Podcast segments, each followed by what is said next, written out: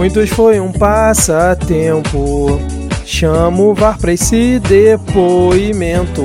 O Omar ronronando assim Ao escutar o Marco Champatin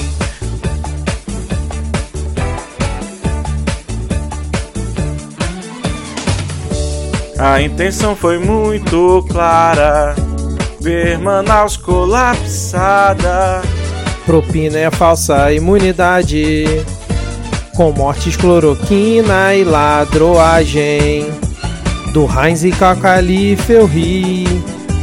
Mengele na Prevent eu vi No relatório o fungo dar-se mal. E o internauta foi demais.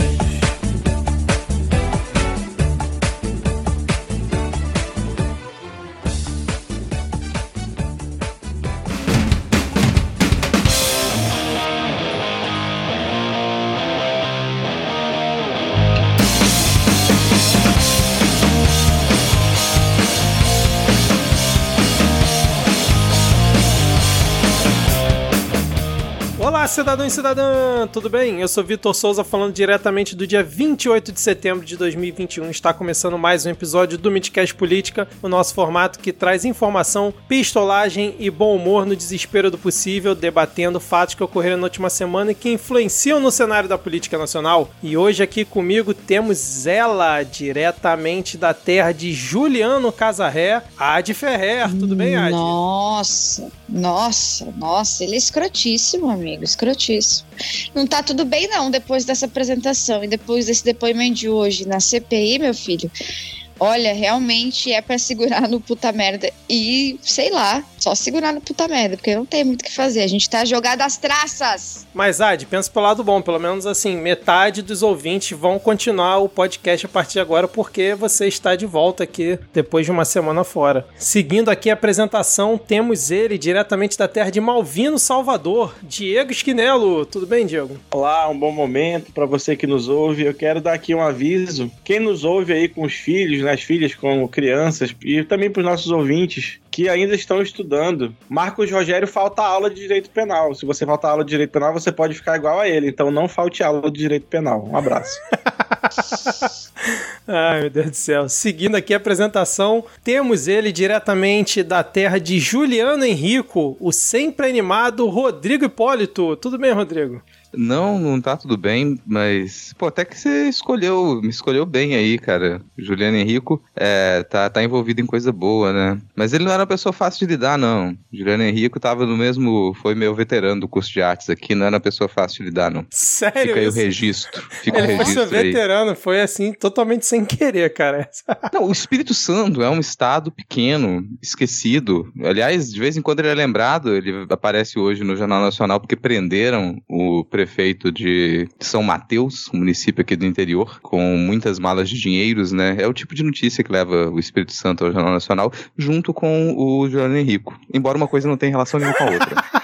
Era isso que eu ia perguntar, mas você Eita. já esclareceu aqui. E fechando aqui o nosso quinteto de hoje, temos uma convidada especialíssima aqui no Midcast Política, ela que fala diretamente da terra de Renato Aragão, Tom Cavalcante, Tiririca, Matheus Ceará e outras grandes personalidades, Jorge Pontual, José Wilker, enfim, ela que é jornalista, professora, feminista e uma das cunhãs do podcast As Cunhãs, Camila Fernandes, seja muito bem-vinda. Galera, obrigada. Ó, eu gostei, assim, mais ou menos da, da seleção dos cearenses aqui.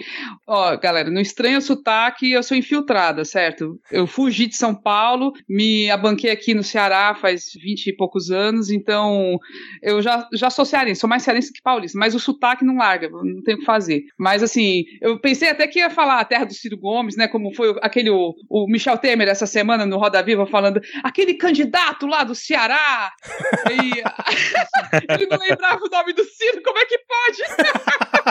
Ciro vem forte pra 2022, né? O Temer tá nem lembrando o nome dele, cara. Nossa, mas Não, mas aí, ó, tudo que a gente faz de errado na vida deixa marca, nem que seja o sotaque. Nascer em São Paulo conta. Conta, conta, não tem o que fazer, é uma marca pra sempre. Mas, gente, valeu demais o, o convite. É, em nome das cunhãs, eu agradeço demais mesmo. Maravilha. Lembrando que se você quiser seguir o Midcast nas redes sociais, nós estamos no Twitter e também no Instagram com o perfil podcastmid. Diego, Ad, Rodrigo e Camila, por favor, deem suas arrobas aí para os nossos ouvintes poderem seguir e mandar beijos, abraços e muito amor para vocês. Arroba garoto do Kikão, K-I-K-A-O. Falar rapidinho que hoje tem muita gente. Você me encontra no Ad Underline Ferrer no Instagram e no Twitter. Lembrando que dia 11 de outubro é meu aniversário e eu quero parabéns. Não, isso aí, Tem que deu tempo um da cobrança, né? O que o Diego economizou, a gente vai gastar. No Twitter eu sou arroba lhama na lama, porque lhama é o melhor animal, me mandem lhamas de chocolate. Eu vou deixar aqui o podcast, o As Cunhãs Podcast, né? Arroba As Cunhãs Podcast, tanto no Twitter como no Instagram, e o arroba Camila Bossato no Twitter. Pode me procurar por lá, viu? Então agora, sem mais delongas, vamos iniciar o episódio com o bloco Foi mal, tava distraído olhando a pauta.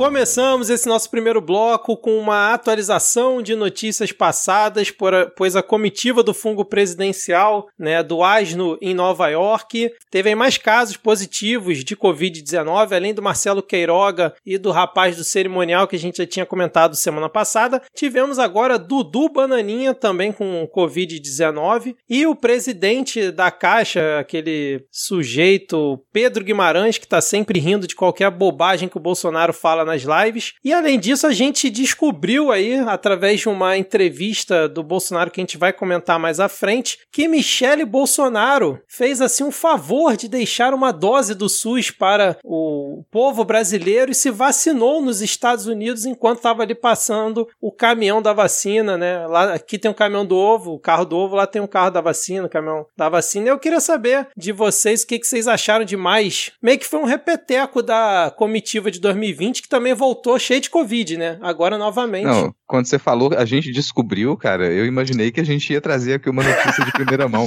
Igual aquela cena do choque de cultura. Tem uma entrevista aqui, eu trouxe uma entrevista, Entrevista com o Vin exclusiva. Diesel, uma entrevista exclusiva que eu achei nessa revista. quase, quase esse nível. Eu acho que a essa altura é inocente demais achar que Bolsonaro não se vacinou, porque inacreditável, mais uma vez, ele escapar ileso É o alecrim dessa dourado, né? onda, né? Tipo assim, como assim? Você é tão ruim que nem o SARS-CoV-2 te quer? Eu acho que isso não funciona. Eu acho que assim não o SARS-CoV não tem como como saber se ele é meio, realmente uma pessoa muito ruim, um péssimo hospedeiro. Então eu acho que ficou claro que Jair Bolsonaro já se vacinou e a Michelle Bolsonaro se vacinar nos Estados Unidos é um ato extremamente patriótico. Eu acho que a gente deve bater palma para a nossa querida primeira dama, porque realmente é o que você falou deixou uma dose de vacina aí pro SUS para algum pobre coitado que realmente precise, necessite, né? Ela não necessita. E foi também uma indicação de um médico nos Estados Unidos, porque veja só, ela não precisa também, né, de nenhum médico brasileiro que vá orientá-la a tomar a vacina. Não precisa disso, né? Deixa aí a- a- os horários vagos para uma outra pessoa. Muito querida ela. Eu ouso até dizer que ela estava procurando um médico que, que recomendasse a vacina a ela desde que começaram a vacinar. Só que da galera próxima ali no círculo social ela não conseguiu achar ninguém. Aí o primeiro que recomendou ela, poxa, finalmente o médico me recomendou a vacina, agora eu vou tomar. É isso que dá você ficar se consultando com Osmar Terra, né? Não, mas o, o pior mesmo. particulares. O, exatamente, é o, é o médico da família, né? Digamos assim.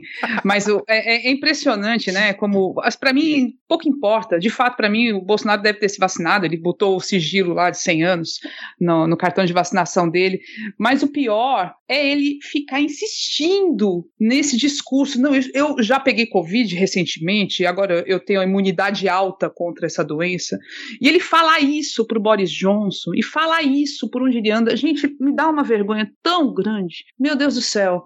É assim, uma coisa, sei lá, nada supera, nada supera. E eu, eu fico, porque eu já morei fora, e eu fico falando, nossa, que bom que eu tô no Brasil, porque pelo menos eu não vou estar tá passando vergonha fora, mas eu fico com pena dos meus colegas que estão fora, pessoal que eu conheço, que, cara, imagina, toda vez que você encontra assim um gringo e a pessoa pergunta, mas o que, que é aquilo? O que, que é aquela, aquele ser humano que tá ali no posto de presidente da república? Aí você fala, meu filho, é, é, é não sei, não sei, porque é de matar mesmo, são, condição. São mil dias a gente se perguntando isso, né, cara? Impressionante. Agora, vocês não acham que pode isso ter sido um grito de liberdade da Michelle, uma mensagem encifrada pra gente entender que o Bolsonaro estava ali é, fazendo terrorismo psicológico com ela, não deixando ela se vacinar, e ela aproveitou uma oportunidade nos Estados Unidos para conseguir fazer isso, e esse é uma mensagem que ela tá dando pra gente, a gente não tá percebendo? Vocês não, não acham que pode ser essa teoria? Eu acho que há uma possibilidade da Michelle, não dando um, um socorro pra gente, mas a Michelle, eu acho que ela é o tipo de pessoa que ela faz, que ela cutuca o marido sorrindo, não, amor, não é isso não, juro, não é isso, amor, você tá, você tá louco, amor, não é isso mas ela tá ali, entendeu? Dando sinais de que não tá dando certo. Ela tá o quê? Ela tá indo. Porque o Bolsonaro é um corno profissional, né? Então. Só um minuto que o caminhão passou aqui atrás. Veja, veja só, né? A gente fala de. Caminhão de corno, da vacina. Parece um caminhão, tá ligado? É o Jair do caminhão.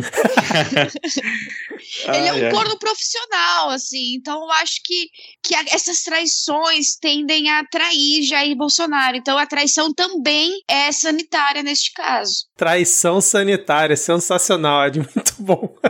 Cara, assim, pra então- mim a explicação ela fica muito nítida de que ela não teve oportunidade nenhuma de se vacinar antes. O, o círculo ali é muito fechado, não teve oportunidade. Mas eu também acho muito positivo que ela tenha se vacinado nos Estados Unidos. Acho muito positivo. Inclusive, talvez isso sirva de incentivo para a base engenheirada do Bolsonaro, ou até para a base que fica juntando dinheiro o ano inteiro para comprar um abadá para algum dos eventos de motociata dele, de pegar suas, suas economias ali e tentar viajar para os Estados Unidos e se vacinar lá. Contanto que se vacine, colega. Eu não tô nem aí para como que isso vai ser feito. Se vacinou lá, tá, já, já tá ajudando. E realmente ainda não tá gastando das nossas, das nossas vacinas por aqui. Dessas notícias todas, assim, uma das que eu achei ainda mais grotescas, pela época, pela passagem do tempo, por tudo que tá acontecendo na CPI e tudo mais, é a esposa do Bananinha ter dito que eles estão se tratando com hidroxicloroquina a essa altura. E isso eu achei curioso porque pelas movimentações, mesmo dentro da base mais rígida bolsonarista, esse discurso da cloroquina ele meio que foi deixado de lado. Não é que as pessoas simplesmente começaram a, a acreditar, nossa, realmente não faz efeito, não ajuda contra o vírus. Não, mas foi abandonado porque eles estão preocupados com outras coisas e a essa altura eles resgatam essa ideia de, de hidroxicloroquina. Achei curioso. Mas você sabe que eu acho que não, eles não deixaram de lado nunca isso aí. Nunca deixaram de lado. E o que a CPI está trazendo demonstra isso, que eles nunca deixaram. A Prevent Senior continuou distribuindo os kits Covid até agora. Isso, isso continuou rolando, sabe? O, o que eles estão fazendo, é, de fato, eles retomaram o discurso, porque de, de fato teve um momento que eles focaram na vacina, de uma certa forma tentando pegar para o Bolsonaro que ele era o pai das vacinas, que ele estava trazendo as vacinas, né? Ele, tentaram fazer isso, mas não colou. E agora decidiram, ah, vamos chutar o pau da barraca mesmo, vamos voltar para cloroquina e pronto, que é o que a gente tem de melhor. Mas é, é, é complicado. Esse pessoal, meu, é não dá ponto sem nó, não. É, essa é, é porque assim, de, em grande medida, o, o sucesso da vacina tá pendendo aí para os prefeitos e governadores, né? Muito mais do que para o Bolsonaro. E eles sacam isso. E além de desses nomes que a gente já citou aqui, a gente teve a Tereza Cristina, a ministra que o Rodrigo adora, também testando positivo para Covid-19. Ela que tá naquele vídeo clássico do Bolsonaro que ele fala que ele é o doutor, doutor Messias, doutor Bolsonaro, sei lá, indicando cloroquina para ela quando ela ficasse é, com Covid. E além disso, o advogado-geral da União, Bruno Bianco, também testou positivo para Covid, mas ambos não estavam na comitiva presidencial. Enfim, vamos seguir aqui falando sobre vacinação, Covid e tudo mais, porque a gente teve, Rodrigo, não sei se você acompanhou, a gente teve uma criança tristemente barrada de visitar o Cristo Redentor aqui no Rio, cara. Eu fiquei assim muito chateado com o que estão fazendo aqui no Rio de Janeiro, pois essa criança não havia se vacinado, né? E aqui no Rio está se exigindo passaporte vacinal em vários locais, inclusive no Cristo Redentor, e chegou ao ponto dessa criança ela ser zoada pelo próprio perfil do trem do Corcovado no Twitter, sofrendo bullying para todo mundo assistir. Você acompanhou isso, cara? Cara, acompanhei e eu acho que foi uma boa ação de marketing, sim. Eu acho que realmente ali é, isso funciona para as pessoas. Você postar vídeos de pessoas desesperadas porque não conseguiram é, acessar algum serviço de grande utilidade. Então funciona muito bem. E eu gostaria de mais vídeos. Eu acho que aí os antivaxxers do, do Brasil poderiam produzir mais material com essa qualidade pra gente. Tentem acessar quaisquer outros serviços do município do Rio de Janeiro que necessite do passaporte para mostrar pra gente como que a liberdade de vocês está sendo tolhida. Eu acho que vocês, vocês precisam fazer isso. Fica a dica, antivaxer brasileiro, vai lá, faça isso, você vai se comunicar com aí os seus, os seus parceiros, você vai se comunicar com o pessoal, certamente você vai passar a mensagem que você quer quando você sair chorando de um restaurante, quando você levar um chute na bunda de algum segurança da Assembleia Legislativa do, do Rio de Janeiro, se você for tentar assistir uma das sessões, eu incentivo esse tipo de trabalho. Inclusive, acho que foi essa semana nos Estados Unidos, teve um, uma galera republicana anti-vaxxer que ma marcou de invadir uma praça de alimentação que estava pedindo passaporte de vacina e o grito de guerra é ele, nós vamos entrar e nós vamos comer o, o tempo que a gente quiser. E eu, ok, aí eu queria sugerir né, pro pessoal aqui do Brasil que você podia escolher um lugar que tenha bastante policial militar para você ir, né, tentar burlar o passaporte de vacina, que aí o, o, policial já te ajuda, né, lá. Eu acho que é uma boa dica. Cara, isso é muito quinta série, falar nós vamos invadir e vamos comer aqui, ninguém vai nos parar. É. Ah, vamos comer até gente, a hora que a gente um, quiser. Gente, só um adendo ah. sobre a notícia passada. Prefeito de Nova York acabou de reagir à notícia de que a Michelle Bolsonaro se vacinou em Nova York, dizendo assim: mande o seu marido se vacinar também, para Nossa. que ele pare de ser um perigo para outros. Que Ponto isso? Final. Ai, Caraca.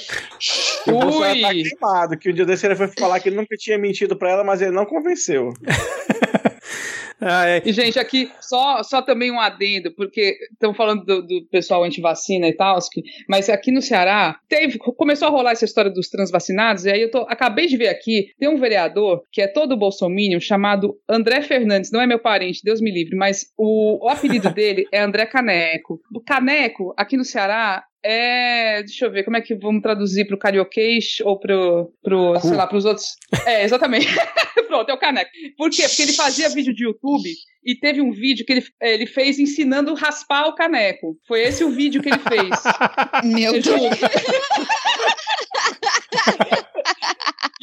Tornou muito famoso. Ele foi eleito por causa disso, inclusive. Né? Utilidade pública. Foi. É utilidade então, foi, pública. foi. E aí, ele saiu agora, é, postou agora há pouco uma, uma foto com uma camiseta chamada, assim, escrita assim, transvacinado, latim, transvacinados substantivo masculino, pessoa que se sente vacinada em um corpo não vacinado. Gente, é muito bonito isso, né? É quase poético. O que, que a gente pensa do, do caneco vestindo essa roupa? É, é quase emocionante, dá vontade de chorar, de tão poético. Muito lindo. Esse negócio do transvacinado tem rolado na internet ultimamente, né? Isso aí nada mais é do que uma. Além de um discurso anti-vacina, etc., mas isso é um discurso também transfóbico. Você pega a luta da, total, da transexualidade total. e usa de escudo para você fazer as coisas mais bizarras. Que é a mesma coisa como, por, como por exemplo, aquela mulher que se achava a, a negra no corpo, no corpo de branca, transracial, tá ligado? É o mesmo, mesma coisa. Também é Cara, é transfobia, também é, é utilizar disso. É bizarro, é bizarro. E lógico que esse povo tem que fazer isso, óbvio. Senão, não, não eles têm que ser o perfil, né? Tem que ser, senão não, não dá certo. Cara, eu achei bizarro demais essa história do transvacinado. Incrível. Mas só para contextualizar pro ouvinte que não acompanhou, né? A gente tá falando aqui do Nicolas Ferreira, que é aquele vereador em Belo Horizonte, bolsonarista e parece que tem 15 anos, mas deve ter, sei lá, 18. Que ele é um dos é, apoiadores aí do presidente que não se vacinaram e aí foi tentar fazer gracinha fazer live entrando no Cristo Redentor, e aí foi barrado na entrada, ficou puto, e aí teve a, a grande frase, né, após a, a, a, menina que tava ali na, na entrada falar, não, mas tem um decreto estadual que impede, né, que pessoas não vacinadas entrem ele. Ué, mas vocês respeitam o decreto? Como assim?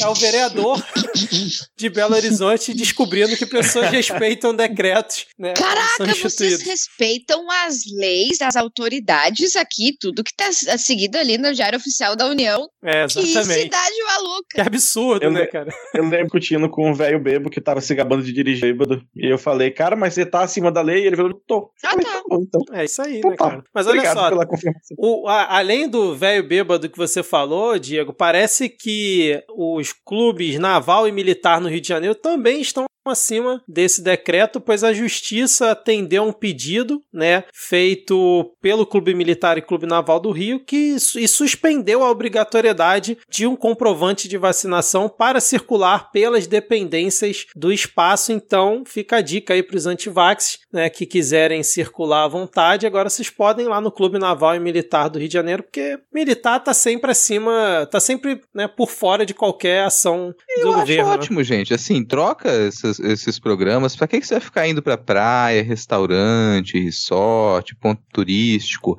Vai pra base militar fazer umas flexões, assim, porque é isso que o pessoal, o patriota, gosta. Eu não eu faço a menor ideia do que o pessoal patriota tá indo fazer em ponto turístico. Tem que ir fazer flexão, cara. Eu eu- o mínimo que eu espero de uma pessoa de- do, do patriota é que ele ocupe todo o seu tempo livre fazendo flexão. E eu não consigo entender por que, que esse cara tava tentando chegar ao Cristo Redentor.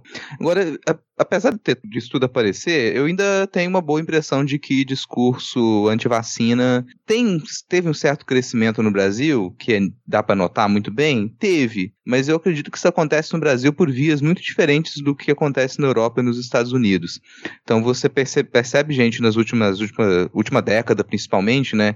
Que parou de se vacinar, parou de vacinar as crianças, por conta do sucesso da vacinação. Então se distanciou do risco de muitas doenças. Diferente dos Estados Unidos e da União Europeia, onde isso acontece por uma disseminação de, de ideias absurdas sobre vacina.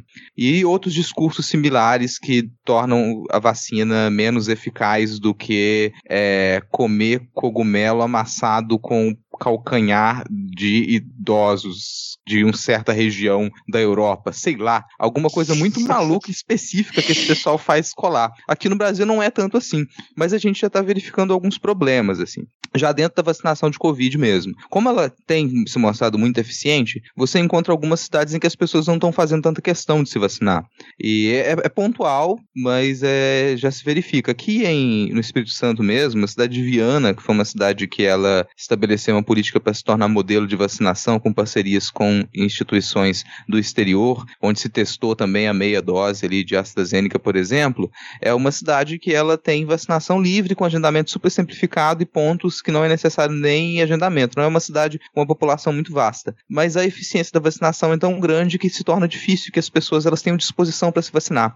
Ah, já está todo mundo vacinado, não percebo o risco da doença na minha cidade. Já todo mundo passou por uma segunda, terceira onda e aqui a gente não passou, porque a gente estava vacinando muito antes. Então, para mim, esse começa a se tornar um risco para a gente, assim. A gente começa a amenizar a campanha de vacinação num ponto em que a gente tem menos da metade da população realmente imunizada ainda e a gente aumenta o risco de uma próxima onda continuar ou de estabelecer um platô ali muito alto para as mortes e para os casos, que é o que eu acho que está acontecendo já nesse momento, né? É, exatamente, né? E corre o risco também de nessa cair mais ou menos na ideia dos Estados Unidos e de outros países, né? Que justamente estacionaram nesse patamar aí de, de vacinação. Tudo bem que os Estados Unidos, né, tem esse movimento muito forte anti-vax que o Rodrigo falou, mas eles estão lá com 52% da população totalmente imunizada e não consegue ultrapassar. E até países como a Alemanha, né, Reino Unido também chegaram num patamar que não conseguem é, ultrapassar. Também acho que vai pode ir muito né, no sentido do que o Rodrigo comentou, né? Do, É, eu concordo com o Rodrigo e eu acho que a gente tem que tomar um pouquinho de cuidado porque a gente está num platô muito alto há muito tempo. A gente está num platô muito alto mais ou menos desde março desse ano, em que a gente não consegue sair das 500 mortes. Agora que nós chegamos nas, nas na média de 500 mortes por dia, né? Então a gente tem um platô altíssimo em sete meses. E a tendência é continuar assim enquanto a gente não não avançar, principalmente com a segunda dose, que é o que está sendo o problema agora, né? Principal. Mais algum comentário, então, sobre esse tema, É, Camila? Não, só, só O problema da falta de vacina, cara, porque essa, essa novela parece uma coisa sem fim, toda hora faltando, e aí a Fiocruz não consegue entregar, e aí também tem a Coronavac. Aí, cara, é um negócio assim muito assustador. A minha impressão, logo no começo do ano, quando o governo federal disse que tinha comprado não sei quantos milhões da Pfizer, da Janssen, era que esse final de ano a gente já tá aqui sobrando vacina de fato. Dava, dava essa impressão. E tá faltando. E, de fato, tem uma, uma galera precisando dessa segunda dose. Já podia antecipar essa segunda dose, não precisa dar os três meses de intervalo. Só que não tem vacina. Então, esse para mim é o problema. Aqui em Fortaleza tem outros problemas, como um sistema de agendamento que é uma porcaria. Uma porcaria. O prefeito aqui, Sarto, do PDT, do Ciro Gomes, ruim nessa parte aí de agendamento, de organização, uma porcaria. As pessoas não sabem que está agendado e não pode ir de, antes ou depois, não pode, tem que ir num local determinado, depois não consegue se vacinar. É uma porcaria. Mas tem o problema da falta da vacina também. Então, é, é preocupante demais. É, é, dá a impressão de que a gente vai virar o ano mesmo com essa falta e as coisas se alongando mais ainda enquanto a gente está vendo países abrindo, retomando atividades realmente, não esse fake. É, é triste isso aí. E a questão do andamento da segunda dose é complicado. Aqui em Manaus, por exemplo, já está vacinando acima de, de, de 12 tem um tempo. Né? E a gente tem aqui, considerando a população total, 70%, 69,5% com primeira dose, mas só 40% com o esquema vacinal completo. E aí é foda, porque tem gente que não foi e não está indo, porque ah, é, a cidade já praticamente reabriu normalmente e a ocupação de hospital caiu bastante, já teve dias sem, sem óbito no estado, e aí todo mundo, ah, então foda-se, não preciso mais me vacinar. É, e tem aquela ideia também de que a primeira dose já dá uma certa proteção, né? Então muita gente acaba relaxando mesmo, né? Tanto tempo entre uma dose e outra. Mas enfim, vamos seguir aqui porque Carluxo, Carlos Bolsonaro, foi apontado pelo juiz Marcelo Rubioli da primeira vara criminal especializada do TJ do Rio de Janeiro, na decisão que autorizou a quebra de sigilo bancário e fiscal do vereador, como chefe de uma organização criminosa, pois, é, abre aspas, existem indícios rotundos de atividade criminosa em regime organizado, fecha aspas. A quebra de sigilo faz parte da investigação que apura o esquema esquema de rachadinhas do Carluxo lá no gabinete dele. E além disso, o, na decisão, o juiz afirma que Carlos Nantes, o vulgo Carluxo, é citado diretamente como chefe da organização, porque o mesmo efetua as nomeações de cargos e funções comissionadas do gabinete. Ah, de Ferrer, será que estamos mais próximos agora de acertar aquela previsão de quando que o Carluxo vai ser preso ou continua na mesma? Eu acho que tem grandes chances dele ser o primeiro dos filhos do presidente a ser preso, porque ele tem uma grande trilha aí pela frente e, na verdade, são vários caminhos que levam a Carlos Nantes Bolsonaro, né? Que é pela CPI, pelas fake news da CPI, pelas fake news do TSE, pelas rachadinhas e entre outras coisas que vão se descobrindo aí ao longo do tempo. Quero estou louca para que descubram que foi o pavão misterioso, realmente era ele, etc e tal. Então ele tem grandes chances de ser o primeiro a ser preso sim, até porque ele é apenas entre aspas um vereador no Rio de Janeiro, né? Então há grandes chances. Acho que a gente tá até final do ano, até final do ano a gente pode ver uma reviravolta aí a, a, ao caminho de Carlos Bolsonaro, de Carluxo ser levado para Papuda. É, fazer dois comentários. O primeiro é rotunda é uma estrutura circular que sustenta uma cúpula, como termo da arquitetura. O que é muito significativo para esse texto, que o esquema do, do Carlos Bolsonaro seja rotundo. E depois que se o Carlos Bolsonaro for a primeira cabeça a cair, vai fazer um belo estrago. Eu só fico imaginando a, o, o beicinho dele chorando, papai, papai, me prenderam. Eu achei Bom, que mas eu acho que por causa da, da cabeça dele ser também rotunda. Mas não era. eu acho que é importante destacar agora uma coisa que eu lembrei, que dizem, né, roda pela imprensa, que o golpe de 7 de setembro só não aconteceu por causa de Carlos Bolsonaro, e por isso que ele estava quieto em relação a isso, porque há grandes chances dele ser preso por Alexandre de Moraes. Então, o problema todo ali do, do golpe, de que se ele desse um passo à frente, poderia vir a prisão do, do Carlos. Quer dizer que o cagaço do fungo presidencial pela prisão do filho evitou o golpe, é isso? Tudo culpa do cagão do Carlos Bolsonaro. Agora eu imagino que isso, o que isso casou nas relações familiares, né? Os outros filhos aí, tudo vendo ele se dedicando para um filho, né? Demonstra demonstrando que realmente, aparentemente, gosta de um filho. Deve ter esse almoço. Alô, base bolsonarista. Alô, Zé Trovão. Todo mundo que nos escuta. O golpe não aconteceu e o culpado é Carlos Bolsonaro. Rodrigo Hipólito por cá. Ai, ai, cara, assim, não tá na pauta, mas aqui nas relacionadas, na notícia do Carluxo, tem uma notícia do Eduardo Paes ironizando uma votação que o Carluxo fez, né, num projeto de lei que multa justamente os fujões da vacina. E aí me lembrei de Eduardo Paes zoando o Osmar Terra. Vocês viram isso essa semana, cara? Ainda sobre passaporte não. vacinal e tal, o Osmar Terra, ele publicou uma notícia em que a OMS não apoiaria a adoção de passaporte de vacinação contra a Covid. Aí o Osmar Terra botou assim: prefeito Eduardo Paes e secretário Daniel Sorans, que é o secretário de saúde aqui do município do Rio. Vocês não acreditam mais na OMS? Aí o, o Eduardo Paes deu um RT em cima dizendo assim: prezado doutor Terra Plana, acreditamos na ciência e também na interpretação de texto. A matéria diz que a OMS é contra o passaporte vacinal para viagens internacionais devido à distribuição desigual de vacinas no mundo. Se tivesse lido, evitaria passar mais essa vergonha. Valeu. E tem que acionar o estatuto do idoso aí, hein? É, exatamente. Esse foi um bullying bonito, mas merecido. Ave Maria.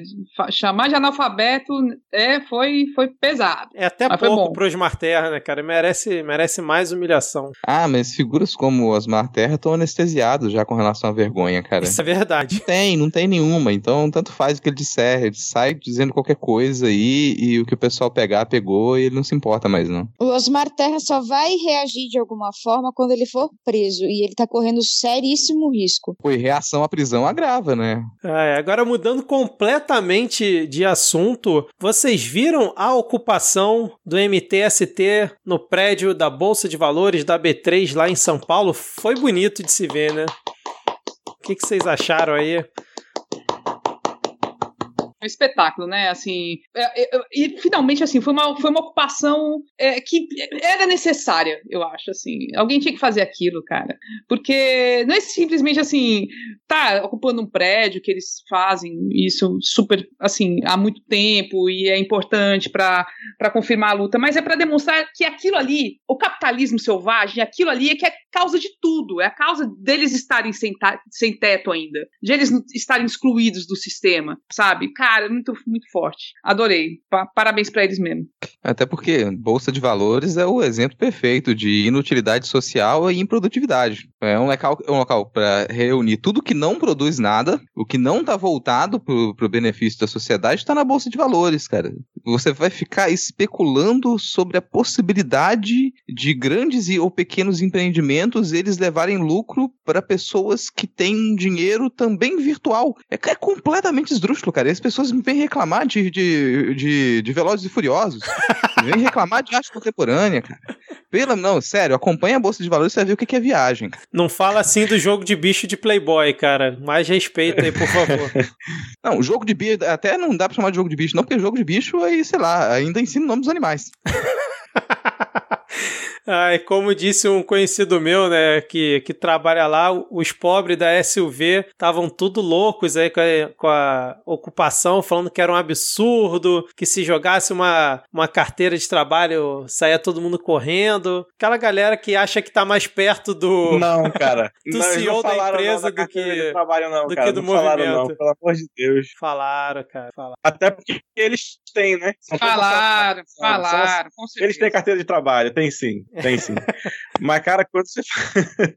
ah, lembrei, só o negócio do jogo do bicho, que a, a, a, o capital especulativo destrói muito mais a natureza que o jogo do bicho, inclusive, né? Que, aqui, o jogo do bicho daqui tinha um slogan que era acerte no bicho sem agredir a natureza. Então fica aí a dica. Não, e Zeca Pagodinho joga no bicho. Acabou, cara. Não tem mais discussão. Vamos é. lembrar dessa entrevista do Zeca Pagodinho falando, nossa, toda semana eu jogo no bicho, mas e depois que foi proibido? Ué, foi proibido? ah, de algum comentário aí sobre a ocupação? Podemos seguir? Cara, eu tô muito bem, eu tô muito bem contemplada pelos comentários dos nossos colegas, que acho que foi perfeito. Vocês conseguiram uh, resumir tudo. Dá um ódio, assim, mortal esse tanto de gente trabalhando com dinheirão, enquanto tem gente morrendo de fome por aí sem ter onde morar que é um direito básico, básico, básico. E você pode tentar, tipo, criticar ah, uma invasão, não sei o quê, mas como que essas pessoas iam ser vistas, na real? Como? Como? De que forma? Né? Eu acho super válido válido e estou completamente contemplada pelos meus colegas. E só um complemento, no, no balanço dos mil dias Bolsonaro, a, a miséria triplicou, né? E o único, um dos poucos indicadores positivos tem sido da Bolsa de Valores. Isso é super sintomático, né? Eles ganham em cima da miséria. Esse dinheiro tem que migrar para eles. Então, assim, muito para meus parabéns, pessoal do MTST mesmo. Mil parabéns. Excelente, muito bom. E falando em notícia excelente, a gente não sabe até quando, porque ele pode acabar é, se rearranjando em um outro lugar, mas Alexandre Garcia foi demitido da CNN Brasil após novamente defender o tratamento precoce pela, sei lá, centésima vez dentro da CNN e após ser desmentido ao vivo é, pela âncora lá do, do, do quadro Achei Liberdade que você ia falar pela 18 vez, mas também serve. É, é, ao vivo ele foi desmentido pela segunda vez pela, pela âncora lá do. Eu esqueci o nome da jornalista, enfim. Mas uma boa notícia, né? Finalmente ver o, esse sujeito perdendo uma, uma fonte de renda, apesar que daqui a pouco ele deve estar na Jovem Pan, né, cara? Pois ele tinha. Aquela vez a gente até pesquisou, né, Vitor? Eram quantas em quantos lugares que ele. Mais de 300 rádios. É, ele tem, ele tem. O espaço dele é gigantesco. Então, ele perder a CNN, beleza, é uma TV, né? É um impacto razoavelmente grande. Mas a maioria das pessoas do público dele já não assistiam CNN, já o assistiam diretamente no YouTube. Porque era muito mais fácil, não precisava aguentar esse bando de, entre aspas, comunistas que ficam tentando desmentir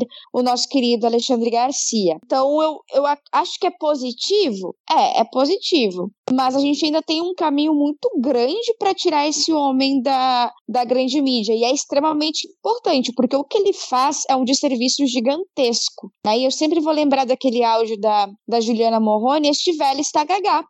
Deu, chega de, de, Alexandre, de Alexandre Garcia. Gostaria também de lembrar que no mesmo dia o Manhattan Connection, Zé Fini, acabou lá no TV Cultura. Foi uma lástima, um momento muito triste para a direita brasileira que curte assistir televisão. Um grande dia para a radiodifusão nesse país, mas é o negócio do Alexandre Garcia, ele tem um programa na rádio aqui da minha cidade. Eu, às vezes eu tô, tô indo trabalhar e aí passa essa merda na rádio e eu mudo de rádio. Mas, é, infelizmente, a rede que essa galera montou, né, e aí o Alexandre Garcia, além do, do YouTube, tem a questão das rádios, mas é muito difícil de, de montar. E ele é um, um, Eu acho que. É, não que tenha um melhor, mas ele é um dos piores, porque como ele tem já muitos anos de carreira, né? Foi um âncora respeitado na, na, na Globo e tal. para você descredibilizar o que ele fala é muito mais difícil para um, uma boa parcela do público. Cara, na medida em que o tempo foi passando, o, a Verve do Alexandre Garcia foi caindo, assim. Você compara o que eram os, os pequenos discursos opinativos dele na Globo há alguns anos com o que ele faz hoje, e é risível, assim. Ele não tem, não consegue ter mais a, aquela, aquele impacto que ele tinha, embora ele tenha essa, ele seja tão disseminado. Eu já trabalhei em locais que, sei lá, 80% dos funcionários é, ouviam as opiniões dele em rádio. E é em rádio, é isso é que todo mundo está ressaltando aqui, que é importante. O espaço dele de maior disseminação não era na TV realmente. Ele não está presente só na sua cidade, não, Diego. Ele está presente em todo o Brasil. E é, às vezes é, é, o mesmo, é a mesma fala gravada de três minutos que roda aí no programa dele, vai rodar em todas as outras rádios do país. Então, para ele, o, tra o, trabalho dele é muito fácil nesse sentido. Isso porque ele está realmente há décadas nessa, nessa área e ele tem todos os contatos possíveis para ele poder permanecer nesse cenário. Eu sou a favor das pessoas se aposentarem.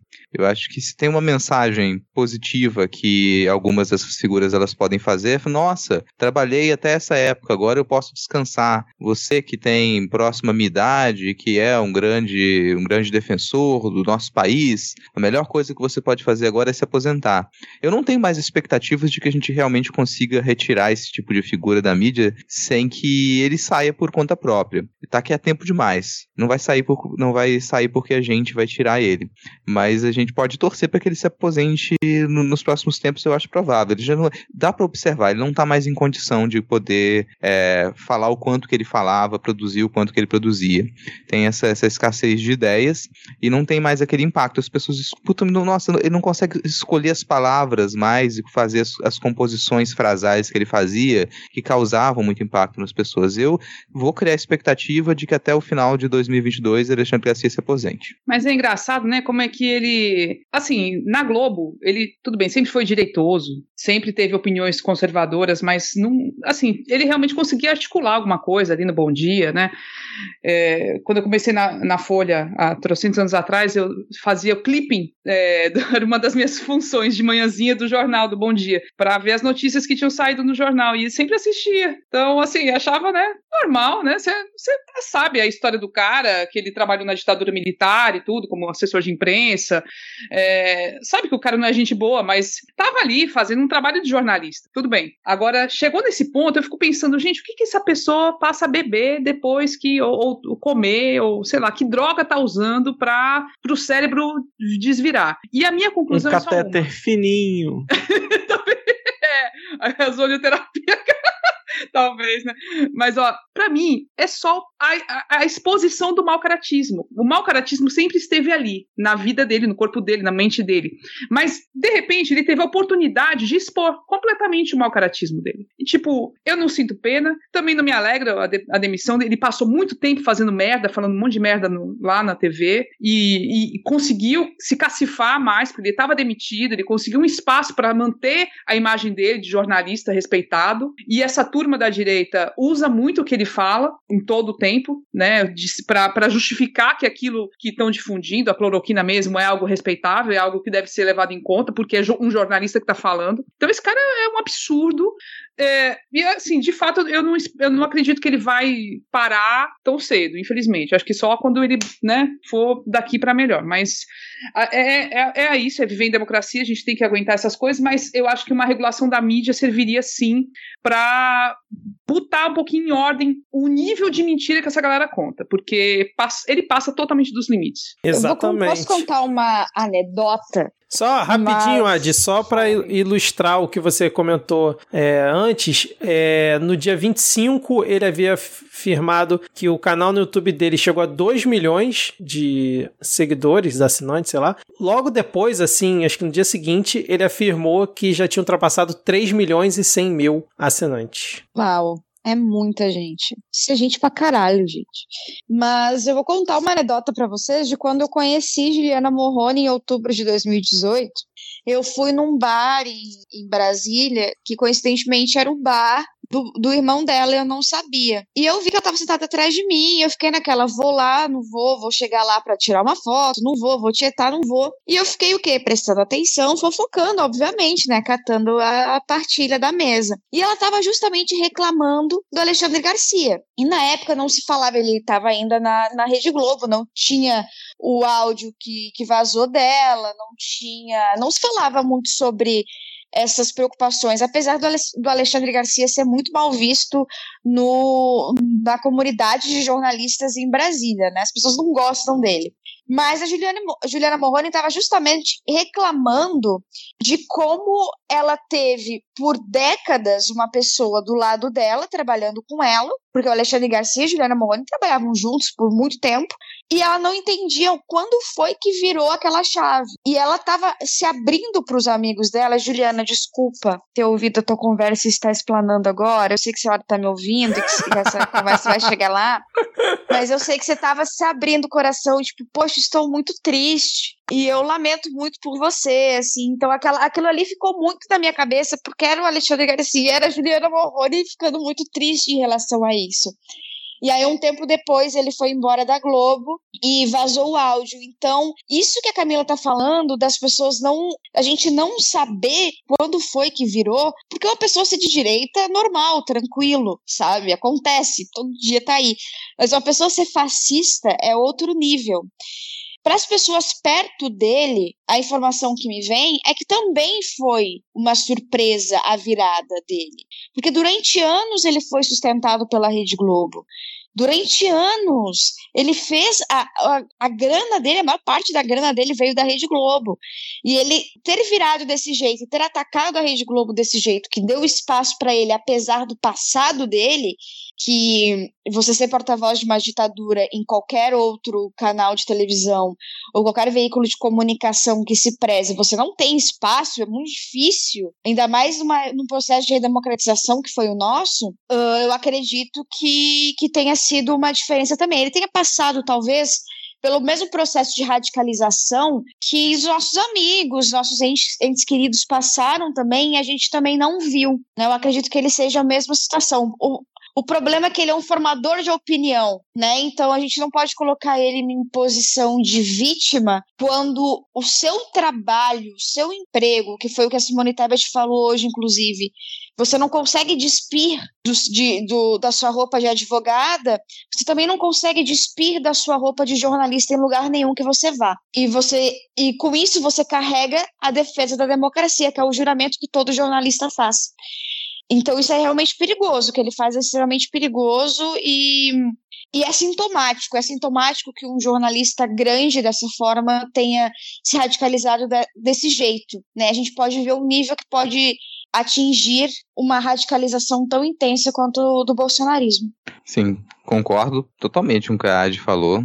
E para atualizar os números que o Vitor comentou agora, o canal do YouTube dele continua com 2 milhões e 200 mil é, assinantes, mas a média de, dos vídeos é de 200 mil. Era exatamente isso que eu ia falar, Rodrigo. Eu tô com o canal aberto, eu ia corrigir a informação, porque ele tweetou que tinha ultrapassado 3 milhões e 100 mil. Não sei se ele tava, né, o que, que ele tava fazendo a vida, se ele escreveu errado, mas realmente é 2 milhões e 270 mil. E essa questão da visualização, eu tava olhando isso também, cara. Tipo, o, o vídeo que ele fez da saída da CNN bateu 624 mil, mas é totalmente fora da curva do, da média do, do canal dele. Enfim, vamos lá, porque a Adi, no comentário dela, citou fascista e a gente vai encerrar esse bloco com o áudio da audiência pública sobre passaporte da imunização, onde o secretário de saúde do Mato Grosso do Sul né, desafiou os manifestantes que estavam lá contra a medida e deu nome certo ali para aquela gentalha que estava ali protestando. Então fiquem aí com o áudio do secretário.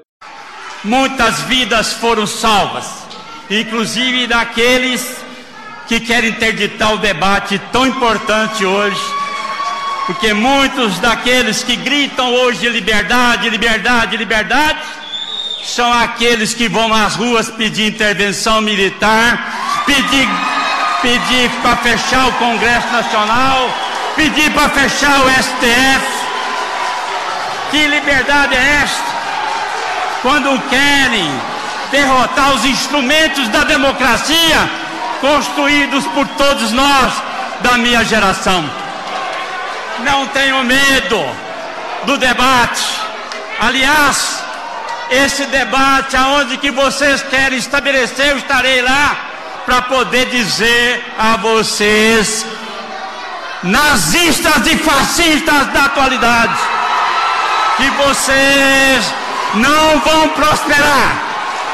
O nosso povo haverá de derrotá-los, haverá de colocá-los na lata de lixo da história. E vou dizer mais ainda: vamos fazer esse debate em todos os recantos do Mato Grosso do Sul. Defendo integralmente que a gente avance no passaporte da imunidade, porque nós não podemos de forma nenhuma fazermos com que essa doença que já matou quase 10 mil pessoas em Mato Grosso do Sul, que ela venha novamente a ceifar mais vidas. Avante! Vocês não passarão!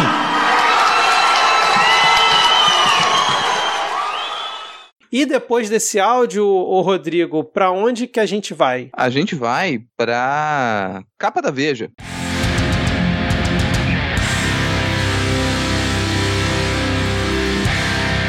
Gente vai começar aqui o ponto da pauta comentando essa capa da, da Veja, que ela. Bom, foi até bastante. Muita gente reclamou dessa capa. Não sei qual surpresa das pessoas com as capas da Veja também. Não me surpreendeu em nada. Que é uma capa em que a, a Daenerys ela promete que tem chance zero de, de que tenha um golpe, que tem chance zero de que ela use os dragões contra a população.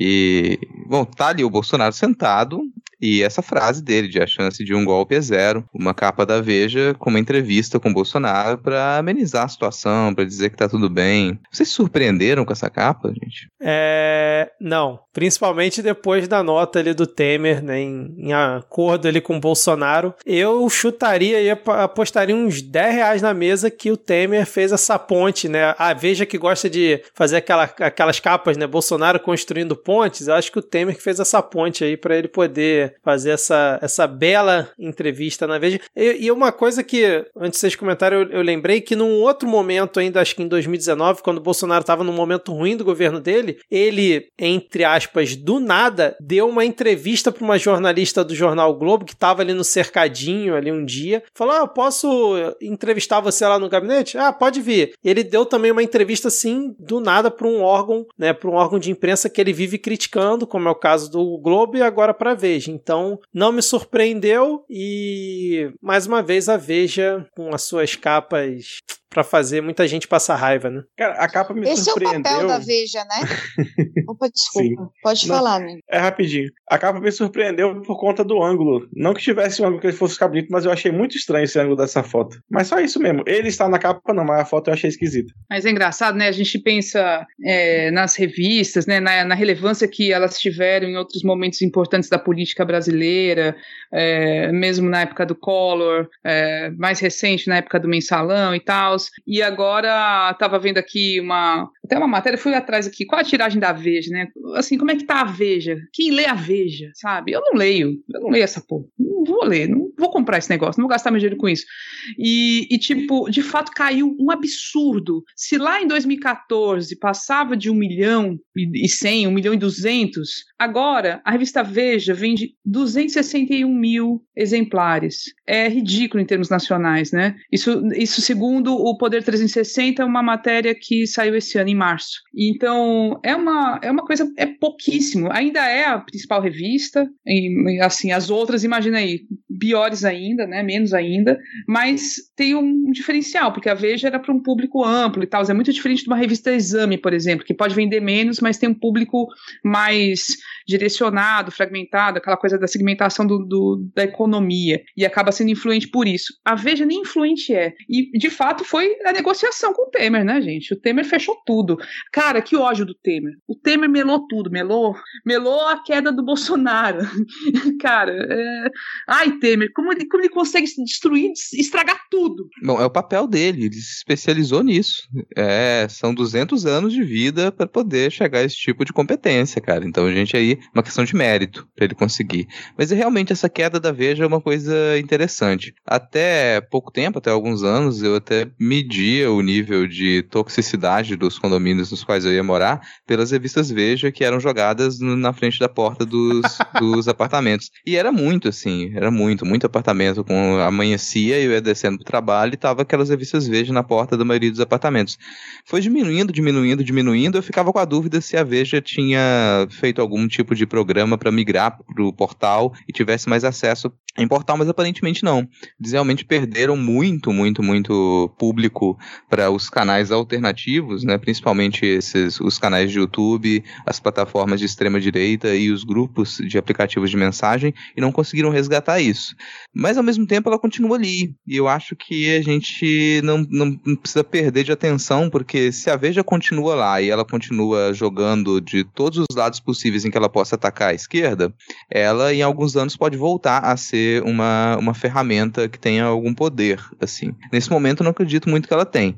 Ela repercute mais quando surge uma capa dessa as pessoas resolvem se incomodar, mas não me surpreende em nada, assim. Honestamente, eu acho até que essa capa, ela é, foi só uma oportunidade, como o Vitor falou, ah, Bolsonaro estava ali, deu uma entrevista, uma oportunidade. Eles já fizeram coisas muito piores. Mas muito, muito, muito piores. Por muito, muito, muito menos. É o que eu ia dizer. Esse é o papel da Veja. Esse é exatamente o papel da Veja. Passar pano pra gente da direita. Ponto final. Eles já fizeram coisas muito piores. A entrevista do, do Bolsonaro, na verdade, é o, é o que a Camila falou. É uma revista que não tem grande tiragem e, sinceramente, uh, as revistas no geral, principalmente revista de política, tem tido uma queda gigantesca de tiragem justamente por causa das redes sociais, que tem se tornado o foco de debate político, praticamente o tabuleiro do jogo político está sendo na internet. E que vocês falaram tá muito certo. Isso foi, sim, isso é um papo dos bastidores que tem, que tem rolado bastante, que isso foi uma forma do Michel Temer de convencer o Jair Bolsonaro. Ele, inclusive, falou que ele iria dar entrevista para outras mídias, outros veículos de, de comunicação de massa tradicionais, mas ele não fez, ele não fez, né? Ele não, não, não cumpriu o que ele prometeu. Uh, mas ele deu, ele deu essa entrevista, e é irônico, a gente vê depois os, as, outras, as outras aparições dele, em que ele fala assim, ah, eu exagerei no dia 7. Ele falou isso, ele chegou a falar isso. Ele, ele falou algumas coisas em relação à economia.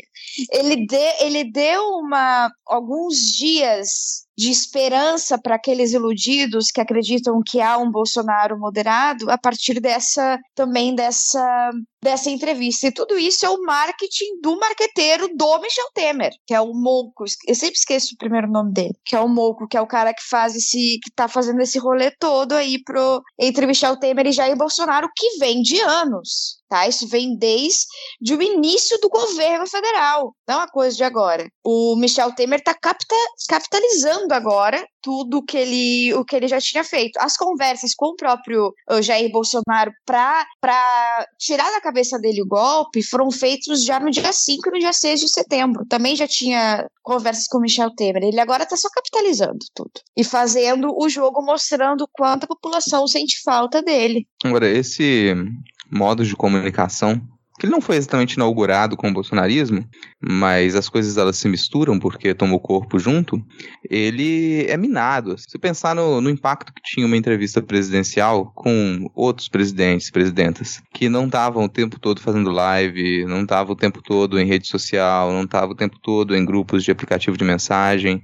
Quando concedia uma entrevista, era algo um certo, era algo significativo, não era o tempo todo. Então, os meios de comunicação tradicionais de massa, eles almejavam conseguir uma entrevista com grandes autoridades. Não é o caso do Bolsonaro. Não vai ser nenhum furo. Nossa, conseguimos uma entrevista com o Bolsonaro. Ou oh, a gente vai vender mais, vai aparecer mais. Não. Ele tá fazendo live toda semana. Ele tá postando o tempo todo. Todo dia ele tem que parar na, na frente da, da do cercadinho para fazer alguma declaração. Então, esse, essa, esse tipo de comunicação minou o próprio impacto que ele teria. Ele não consegue mais sair daquele ciclo que ele construiu. E isso, do ponto de vista do jornalista, também é, é incrível, assim, porque você não tem furo de Jair Messias Bolsonaro. Os, os, furos são raríssimos, é muito raro você conseguir um furo, alguma coisa assim. Então o jornalista já sai naquele, naquela ânsia, bom, ele aceitou uma entrevista comigo, agora eu vou ouvir. E muitas vezes, por ele já ser extremamente cruel com o jornalista, porque ele é cruel, ele maltrata o jornalista, é uma questão de humilhação mesmo que ele faz. Muitas vezes, muitos jornalistas que estão ali com aquela banca meio de oposição acabam baixando a crista e não e não batendo de frente, porque sabe que se bater de frente ele vai virar as costas e vai sair. E isso também acaba fazendo com que ele seja o dono da narrativa, né? E não, não dizendo assim que, tipo, todo jornalista não é um safado que, que tá ali, né? Eu tô, eu tô dizendo no ponto de vista de um jornalista que não esteja com más intenções, né? Obviamente. Mas, Adi, tu falou mesmo, é uma coisa que a gente sente demais. Ele, é, é ele não é confrontado, nunca. Nunca, nunca. é feita uma pergunta que o desagrade de fato, assim. Ou quando acontece, é assim, ele interrompe imediatamente, ele xinga a pessoa, o jornalista, e, vai-se embora, pronto. E aí a coisa acaba, sabe? Que é a, o roteiro do Olavo de Carvalho, exatamente é. o mesmo roteiro de Olavo de Carvalho, exatamente a mesma coisa que todos os olavistas fazem. E assim eles conseguem também te, te moldar para que você nunca confronte eles ou confronte da forma mais macia possível, porque eles vão vir com todas as pedras para cima de você ou vão ver as coisas e vão sair, não tem diálogo. É só fazendo um complemento aí tudo que vocês muito bem falaram, a editora Abril, ela ofereceu a Veja como garantia de dívida de 830 milhões com o governo federal em junho de 2021. Então é sempre importante ah, a, gente, tá. a gente ter essa informação também. Nem vale isso tudo. Então tá praticamente é uma startup É, É, É, porque- já era propaganda de fato, agora é também de direito. É, e aí é o, o- o grupo que tá em recuperação judicial, né? Ela ofereceu como garantia não só a Veja, né? Como várias outras marcas também. Capricho, Quatro Rodas, enfim, tem uma, uma lista O cara grande. já Pô, eles pensou ofereceram a capricho. Todos Capricho versão, testes. versão governo Bolsonaro. Vocês querem que eu leia a lista completa aqui de marcas oferecidas pela Cara, editora Abril como garantia? Capricho, velho.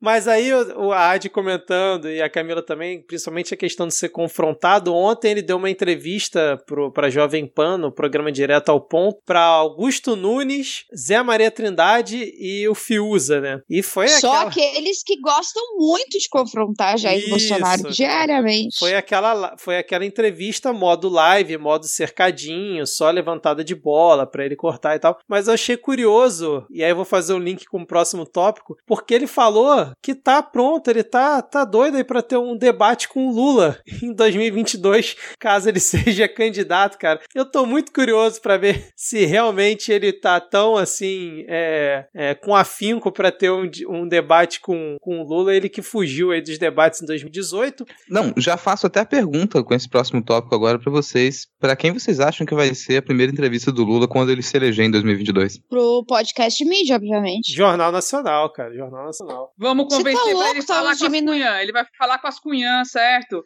Já Na- na falou, né? política. Ele já falou recentemente, né? Não qui- o- o assessor não queria, mas a gente conseguiu. Mas, tipo, Aê! Eu acho que vai ser uma entrevista pra Anitta no canal do Felipe Neto. Olha. boa, O boa. nosso Junto com a Pablo. futuro- Nosso com a futuro presidente do STF vai dar entrevista para nossa futura vice-presidente. Perfeito, esse cenário. Por que a gente tá falando disso? Porque, bom, mais uma pesquisa foi lançada, o IPEC lançou uma pesquisa de intenção de voto para 2022 e não mudou muita coisa. Isso é interessante de perceber que as pesquisas elas continuam com os mesmos números, então é meio que uma pesquisa de um instituto tá confirmando o outro. Discordo, Dá um- Rodrigo. Discordo, desculpa te interromper, porque o Ciro subiu de 7 para 8%. Pois é, tá aí, mesmo, mesma coisa, né? O que, que é? Nada. Margem de erro. Todos esses institutos, eles estão tirando as mesmas porcentagens ali, o que eu detesto esse tipo de pesquisa, mas aparentemente elas têm mais credibilidade quando os institutos eles têm os mesmos resultados e tá um risco muito grande do Lula ganhar até em primeiro turno, dependendo de como a coisa ela for construída, porque ele tá com 45 a 47% das intenções de voto no primeiro turno e o Jair Bolsonaro uma ligeira queda, mas continua ali com seus 20 e poucos por cento, até 24% ele consegue tirar. Isso ainda com uma embolada de candidatos, com Ciro, com Moro, Datena, João Dória, Mandetta, Simone Tebet, Alessandro Vieira. Você tem essa enxurrada de candidatos que talvez não saiam. Não vou garantir que toda essa gente que está com o nome alçado agora, quando chegar próximo da eleição e a gente tiver uma percepção um pouquinho mais sólida do, do cenário, se eles vão manter ou não a candidatura, porque eles vão ter que se localizar, vão ter que se posicionar de que lado a gente fica. A gente fica do lado que vai ganhar ou a gente fica do lado que vai tentar dar um golpe. Não vai ter muita alternativa ali para você chegar na hora e falar, não, existe uma terceira via. Essa alucinação, ela tem data de validade. Você pode segurar essa onda, sabe, esse boldo bom até ali a metade de 2022, mas quando se perceber que isso não é uma, não é uma possibilidade, que não vai acontecer essa terceira via, esses, esses candidatos, essas candidatas vão ter que se posicionar. Esse cenário ele vai ficar mais límpido e aí a gente já vai ter uma nítida vitória do Lula. Para mim a dúvida é só como que essas eleições vão acontecer nesse ponto, não sei vocês. Rodrigo, eu concordo total contigo. O problema é só que tem muito tempo ainda, assim, tem muito chão, tem muita coisa para rolar. E quando a gente olha a pesquisa, tem que ser, ver sempre o movimento. Então, o Lula mantém ali a liderança firme e tal, sobe até, pode, pode chegar a ganhar no primeiro turno. O problema é que ele vai ser alvo, né? Daqui para lá ele é alvo, alvo vai ter o desgaste. Então, tem que ver como é que vai ser a estratégia dele, porque ele tem, assim, tem como cair. O antipetismo, o antilulismo é muito pesado. Então, é, não, é, é difícil ele manter, esse, ficar nesse topo aí tanto tempo. Mas eu concordo totalmente contigo. A ilusão da terceira via, meu. Até a Veja já se tocou que não vai rolar, entendeu? Já foi pro Bolsonaro. E é isso, a galera que defende a terceira via, a tendência qual vai ser? Isso vai ter que estar muito claro. Uma parte vai, vai ficar com o Bolsonaro mesmo. E aí o Bolsonaro vai ter chance de crescer. Ele tá aí tentando bancar esse novo Bolsa Família com novo nome, pode ter aí um chão para ele voltar a recuperar um pouco a popularidade no que vem e embolar a eleição. Mas assim, ao ponto de gerar algum temor pro, pro sei lá, pro Lula perder, eu acho difícil, acho difícil. Mas vai ter chão. E como você falou, a, de fato, a escolha vai ser: vamos ficar do lado que tem que vai manter a democracia ou vamos do lado do golpe? Porque o Bolsonaro não vai aceitar. Esse também é outro ponto elementar. Ele, ele disse na Veja, mas qual foi a palavra que ele disse? Qual, qual foi a frase que ele disse que a gente pode acreditar? Zero, nenhuma. É exatamente isso. E eu acho que a visão, a minha leitura do eleitor em setembro é a mesma coisa da de agosto, assim, parece a mesma coisa. O eleitor, ele não está atendendo ao embate, ele não está atendendo ao radical, ao combativo, né? Ele está atendendo à nostalgia e ao, ao candidato que menos embate, menos participa de embates públicos. Quem participa de embates públicos ou tem ficado na mesma média ou tem caído. No caso dessa nova, dessa nova pesquisa agora em setembro, me preocupa que Lula tenha chego realmente ao teto. Né, que a partir daí ele não consiga subir mais, e aí a gente tem que trabalhar em manter esse, esse número aí de, de pessoas até em um ano, né? A gente tem um ano ainda de para para as eleições. E é o que a Camila falou, é muito chão. É muito chão, é um ano. Um ano muita coisa pode acontecer, muita coisa pode virar. E nós não estamos numa quadra da história em que as coisas agem devagar. Quero fazer um joguinho com vocês aqui agora, então. Opa, joguinho, é... aí, ó. É, não sei que é ser um joguinho, não. Mas eu vou usar esse nome porque o Vitor gosta. Então fica aí, ó. Eu, eh, vamos considerar que a gente vai ter esses dois lados, então, e que a ilusão da terceira via vai cair na metade de 2022 e esses candidatos, essas candidatas vão ter que escolher para que lado eles caem. E vou usar essa pesquisa do IPEC e vocês me dizem para que lado vocês acham que cai. Não, não existe isenção aqui. Não pode falar vai para Paris. Não tem. Nem na vida. Oh, como é que o Ciro vai fazer? Como é, é que o vamos Ciro ter faz? Que, vamos ter que dizer aqui agora para que lado que vai. E vai para algum lado. Porque, inclusive, se for lá, ah, se isentou, no, no meu entendimento, já é cair pro lado do Bolsonaro. Falou que se isentou, tá caído do lado do Bolsonaro. Então vamos começar com essa grande figura, né? Para que lado vocês acham que o Ciro cai quando a cortina da terceira via ela for queimada? Acho que ele vai pro Lula, não é possível. Eu quero acreditar que ele vá pro Lula. Eu acho que o PDT vai pro Lula, o Ciro não. Ciro vai. Eu quero acreditar que ele vai pro Lula, mas eu acho que ele vai ficar neutro, vai se ausentar. Ah, então é Bolsonaro. Se ausentou, foi para Paris, é Bolsonaro. É, Sérgio Moro. Bolsonaro. Esse não vai nem cair antes, esse já tá. Esse- É, Esse nunca saiu de lá, né, cara? ele, vai, ele vai cair pro Amoedo de novo.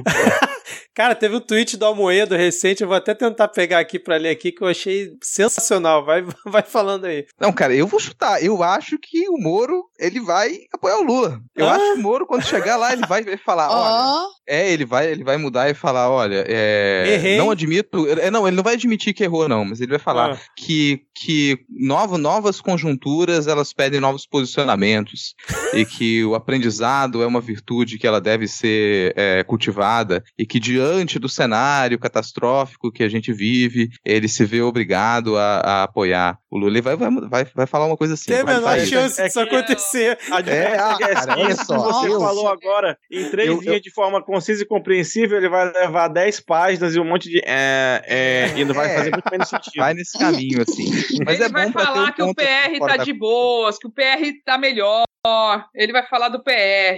Vamos de Datena. Pra que lado cai Datena? Eu vou- Lulíssimo. Lula, eu chuto Lula. Lula. Hum, Apesar É de, sério? apesar de todo o Lula. bolsonarismo dele ao longo desses anos, eu acho que ele vai cair pro lado do Lula, cara. Da Atena. Gente, impossível. Pra mim é, é, é eu... Bolsonaro ainda, mesmo. ainda mais Eu acho que ele vai pro Lula porque o Datena não vai cair pro lado que vai perder. E ele tem consciência que o Bolsonaro Hum. vai Ainda mais, o eu ia falar, exatamente. ainda mais se ele vier como candidato a governador. Com certeza ele vai cair pro lado do Lula. João Dória. Bah, esse vai se Você sabe ausentar. que eu tô é com pena do Dória, o bichinho não consegue sair dos 3%, dá até dó, viu? Ele tá até dançando, ele faz a vacinação, faz O tudo. Ciro tá jogando capoeira, Gente. né, cara? Ainda agora o, o, o Tasso Gereissati falou pro Eduardo Leite que tá com 80% dos diretórios estaduais segurados já, então É, acho que nem vai ter Dória. Opa! falar. Era isso que eu ia falar. O Então vamos trocar o Dória pelo na leite, mão. então. O, Pode ser o leite, né? o leite. Vai ser o leite, vai ser o leite. Eu vou, eu vou seguir o que a Ad é. falar, porque a Ad tem mais propriedade É, do que eu. é, eu o também. leite, gente, eu acho que eu acho que o leite cai pro Lula. Eu acho que ele cai pro Lula. Cara, acho É que só sério. o fato da gente estar em dúvida em Eu alguns acho. nomes já mostra o perfil das pessoas, né, cara? A, a, o que pensar desses cidadãos, né, cara? Mas eu concordo, eu acho que o Milk Leck vai pro, pro Lula também. Eu tô com a. É. Mandetta. Mandetta tem que ser Lula, né? Senão. É, o Mandetta vai pro Lula. É, ele tá Lula. mais. Porque o Mandetta é Ele centrão, tá né, dentro cara? mim. Mandetta, Mandetta tá. É o Centrão, exatamente. Vai pro Lula. O Mandetta não tem outro caminho a não ser ir pro Lula. Pacheco. Pacheco. Se ausenta. Pacheco, é, acho que ele vai, sei lá, pra Chapada Diamantina, alguma coisa assim. Vai. Ele vai pra Itália pra ser diferente. É, pois é. É, o Pacheco ainda acho que pode ser um ponto aí dos que pode ser esquecido. Então ele falar, ninguém tá lembrando de mim, eu vou realmente continuar fingindo que eu não Olha, existo aqui. Eu vou, eu vou te falar que quando você falou Pacheco, eu tive que dar uma leve puxada aqui, por um segundo. Pois é, eu, às vezes eu fico até curioso como é que colocam alguns nomes assim pra, pra candidatos. Mas Simone Tebet. Lula. Lula. Lula. É Lula, é Lula. E aí, agora A Simone. Tebet, deixa, deixa eu só fazer um rapidinho. É só porque é fofoca, partilha. Vou dar uma fofoca pra vocês. A filha da Simone Tebet é esquerdista e manda alguns conteúdos de mídia independente de esquerda aí pra mãe dela ouvir. Olha. Tá? Só pra vocês ficarem sabendo. Não sei se Ui. mandou o midcast. Um abraço aí que pra, ela pra nossa ouvinte Simone Tebet. Tá mandando aí. muito bem na CPI. Ó, isso aí, ó, tá, tá, tá se pegando nossas dicas, né, Simone? Tá pegando nossas seja, se- dicas aqui. A dizer que escolher se não caminho. fosse uma pessoa rica do agronegócio, ela seria de esquerda, provavelmente. É, é, isso. Ó, mas agora a grande dúvida pra mim aqui. Difícil, porque tá empenhado, tá? Alessandro Vieira. Neutro também, vai, vai arrumar, sei lá, uma outra CPI É, esse- pra, pra. Sei lá, cara. Ele vai arrumar alguma coisa, mas vai ficar neutro, sem dúvida. É, esse não vai pro Lula nem a pau. Nem a É, pau, não, pro né? Lula ele não vai.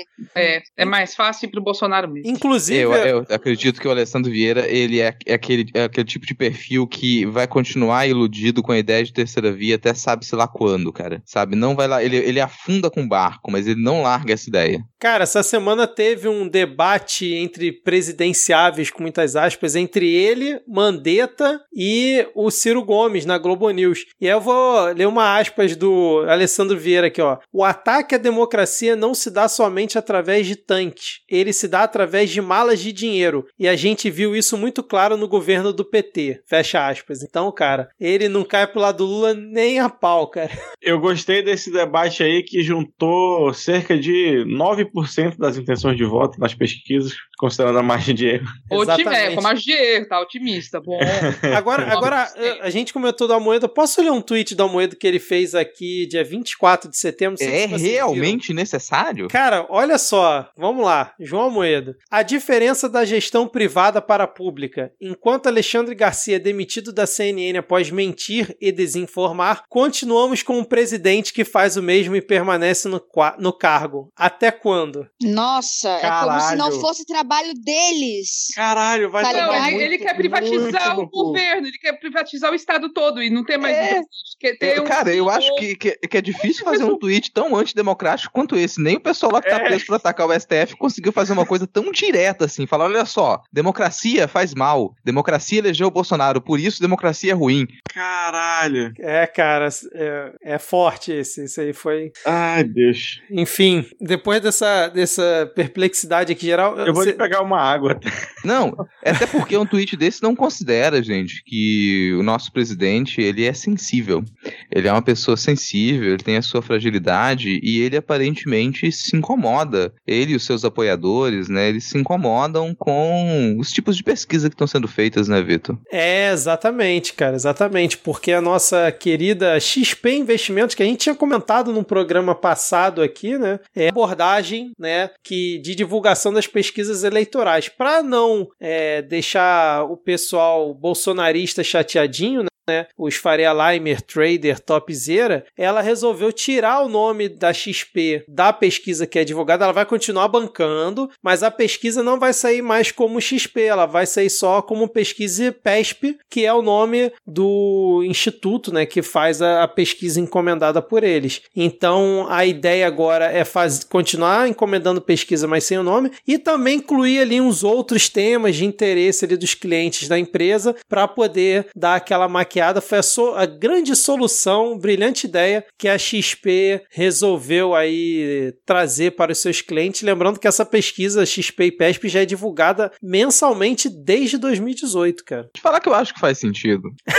é, faz sentido. Tá concordando com a, com a Faria Lima? É tô, é porque tô, claro, tô concordando porque eu, eu fico lembrando, isso é, isso é o típico caso de me engana que eu gosto, né? Que é me mente pra mim, não me conta a verdade que a verdade dói. Fico sempre lembrando de um antigo colega de trabalho meu que ele era ele era vigilante de um locais que eu trabalhava e que ele sempre ligava para mandava mensagem ou ligava para a esposa dele para avisar que ele estava saindo do trabalho, mesmo quando ele saía no horário, principalmente quando ele saía mais cedo. E ele falava: "Eu tô ligando porque eu não quero receber nenhum tipo de surpresa, eu não quero chegar em casa e encontrar surpresa. Para quê que eu vou fazer isso? É melhor eu avisar, porque aí dá tempo dela se ajeitar, dá tempo de que qualquer pessoa que eu não conheça que esteja lá na minha casa vá embora. Então eu não preciso causar desconforto em ninguém. Assim todo mundo continua tranquilo. Então, para mim, é uma coisa que faz sentido. Eu acho que é o tipo de coisa que, que corno consciente faz. Cara, é o corno manso elevado à décima potência, Ai, meu Deus do céu. Algum comentário aí a mais sobre a pesquisa XP? Podemos seguir aqui com a pauta. Podemos seguir. Mil dias de governo. Vocês querem comentar alguma coisa? É só gritar no microfone. Porque depois do belo resumo do apanhado que o Medo e Delírio fez no, no episódio do dia mil, acho que fica impossível a gente falar qualquer coisa. Se você ainda não escutou, vai lá no Medo e Delírio escute esse episódio. Alguma coisa? Mas só se você tiver com a terapia em dia. É, cara, foi difícil aquele começo relembrando tudo desde 2019, Chorei. cara. Foda. Algum comentário? Eu só gritar Não, só fico lembrando que quando ah, a gente ainda fez não tinha a... ouvido, eu fiquei com medo agora.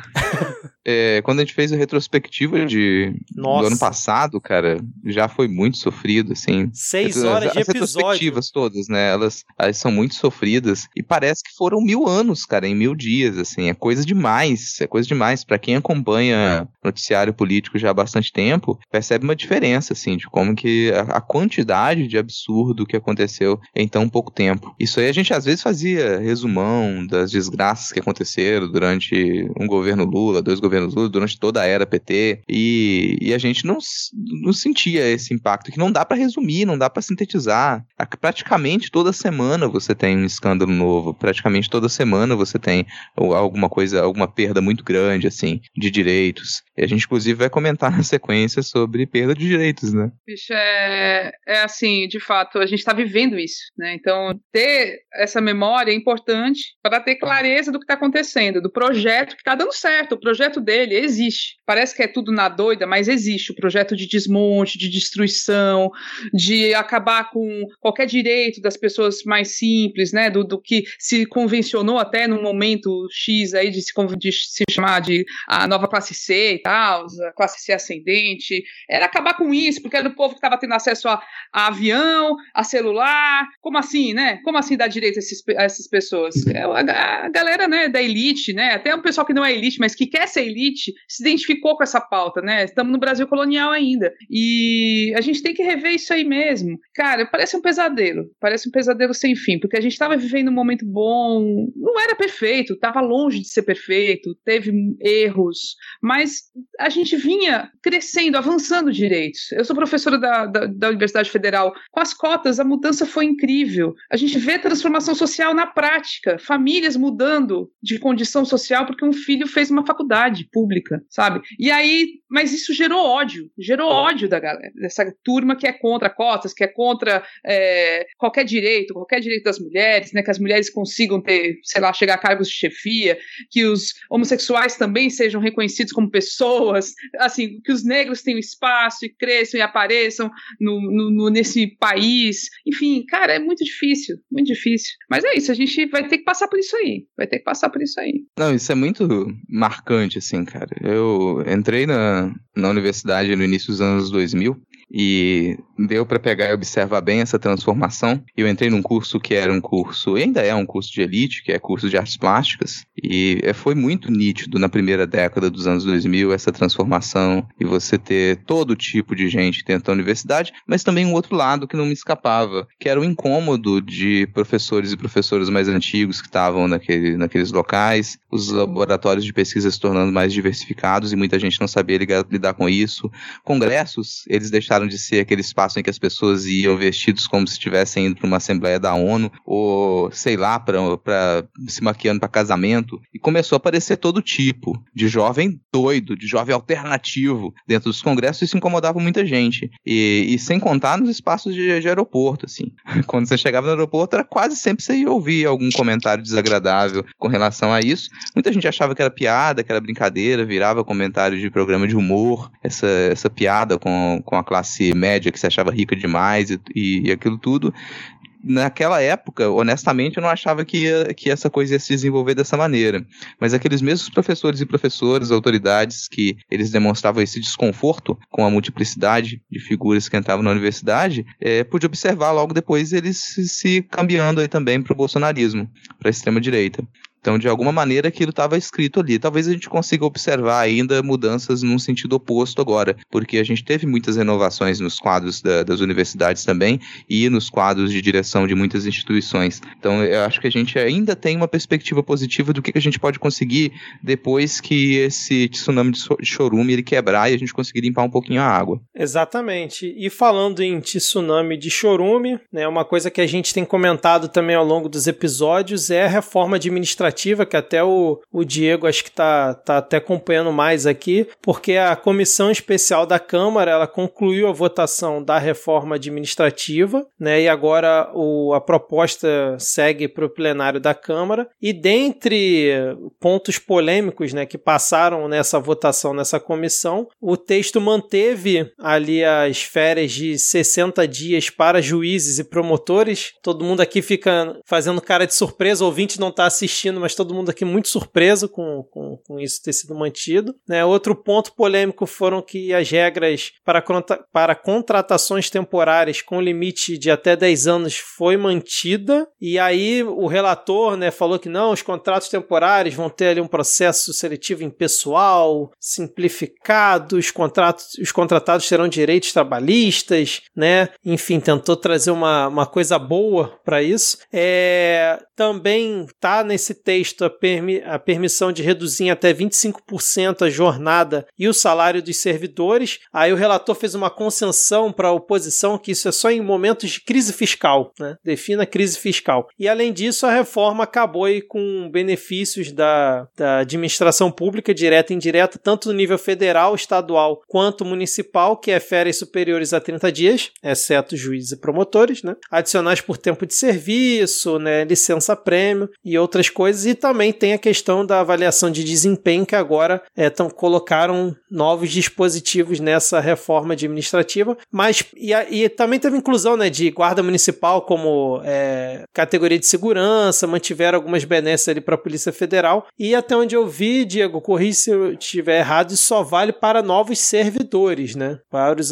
os que estão, permanece tudo igual, né? É, a, uma das desculpas que eles estavam dando era essa, né? Porque todas as categorias de serviço público, principalmente federal, estavam em Brasília. Né? A nossa base da. Eu sou da, da base da FASUBRA, Federação dos Trabalhadores de Universidades. Tava lá nossos velhinhos tudinho, que é a categoria extremamente é, idosa, né, mas tá num, numa regra de jeito nenhum. Estavam lá sete horas da noite, tinham conseguido um acordo. Aí quando foi umas oito e pouco, chegou um monte de substitutivo novo que o relator tinha colocado, e a briga, e aí a polícia legislativa tentando expulsar a galera da sala da comissão. E aí se for ver aqui até a sala na a, a sala a matéria no site da Câmara saiu meia-noite e treze, né, que foi acabou aí onze horas, onze e pouco a, a sessão. E aí eles falando, né, não, que é só para os servidores públicos novos, só que a gente é, tem muita. É, assim, acho que a, a, CPI da Covid foi uma grande vitrine do que é o serviço público da importância que ele tem né, nesse momento no Brasil, porque tudo que foi impedido de ser cometido foi por servidor de carreira. E aí você pega, mesmo que seja um servidor de carreira que ainda seja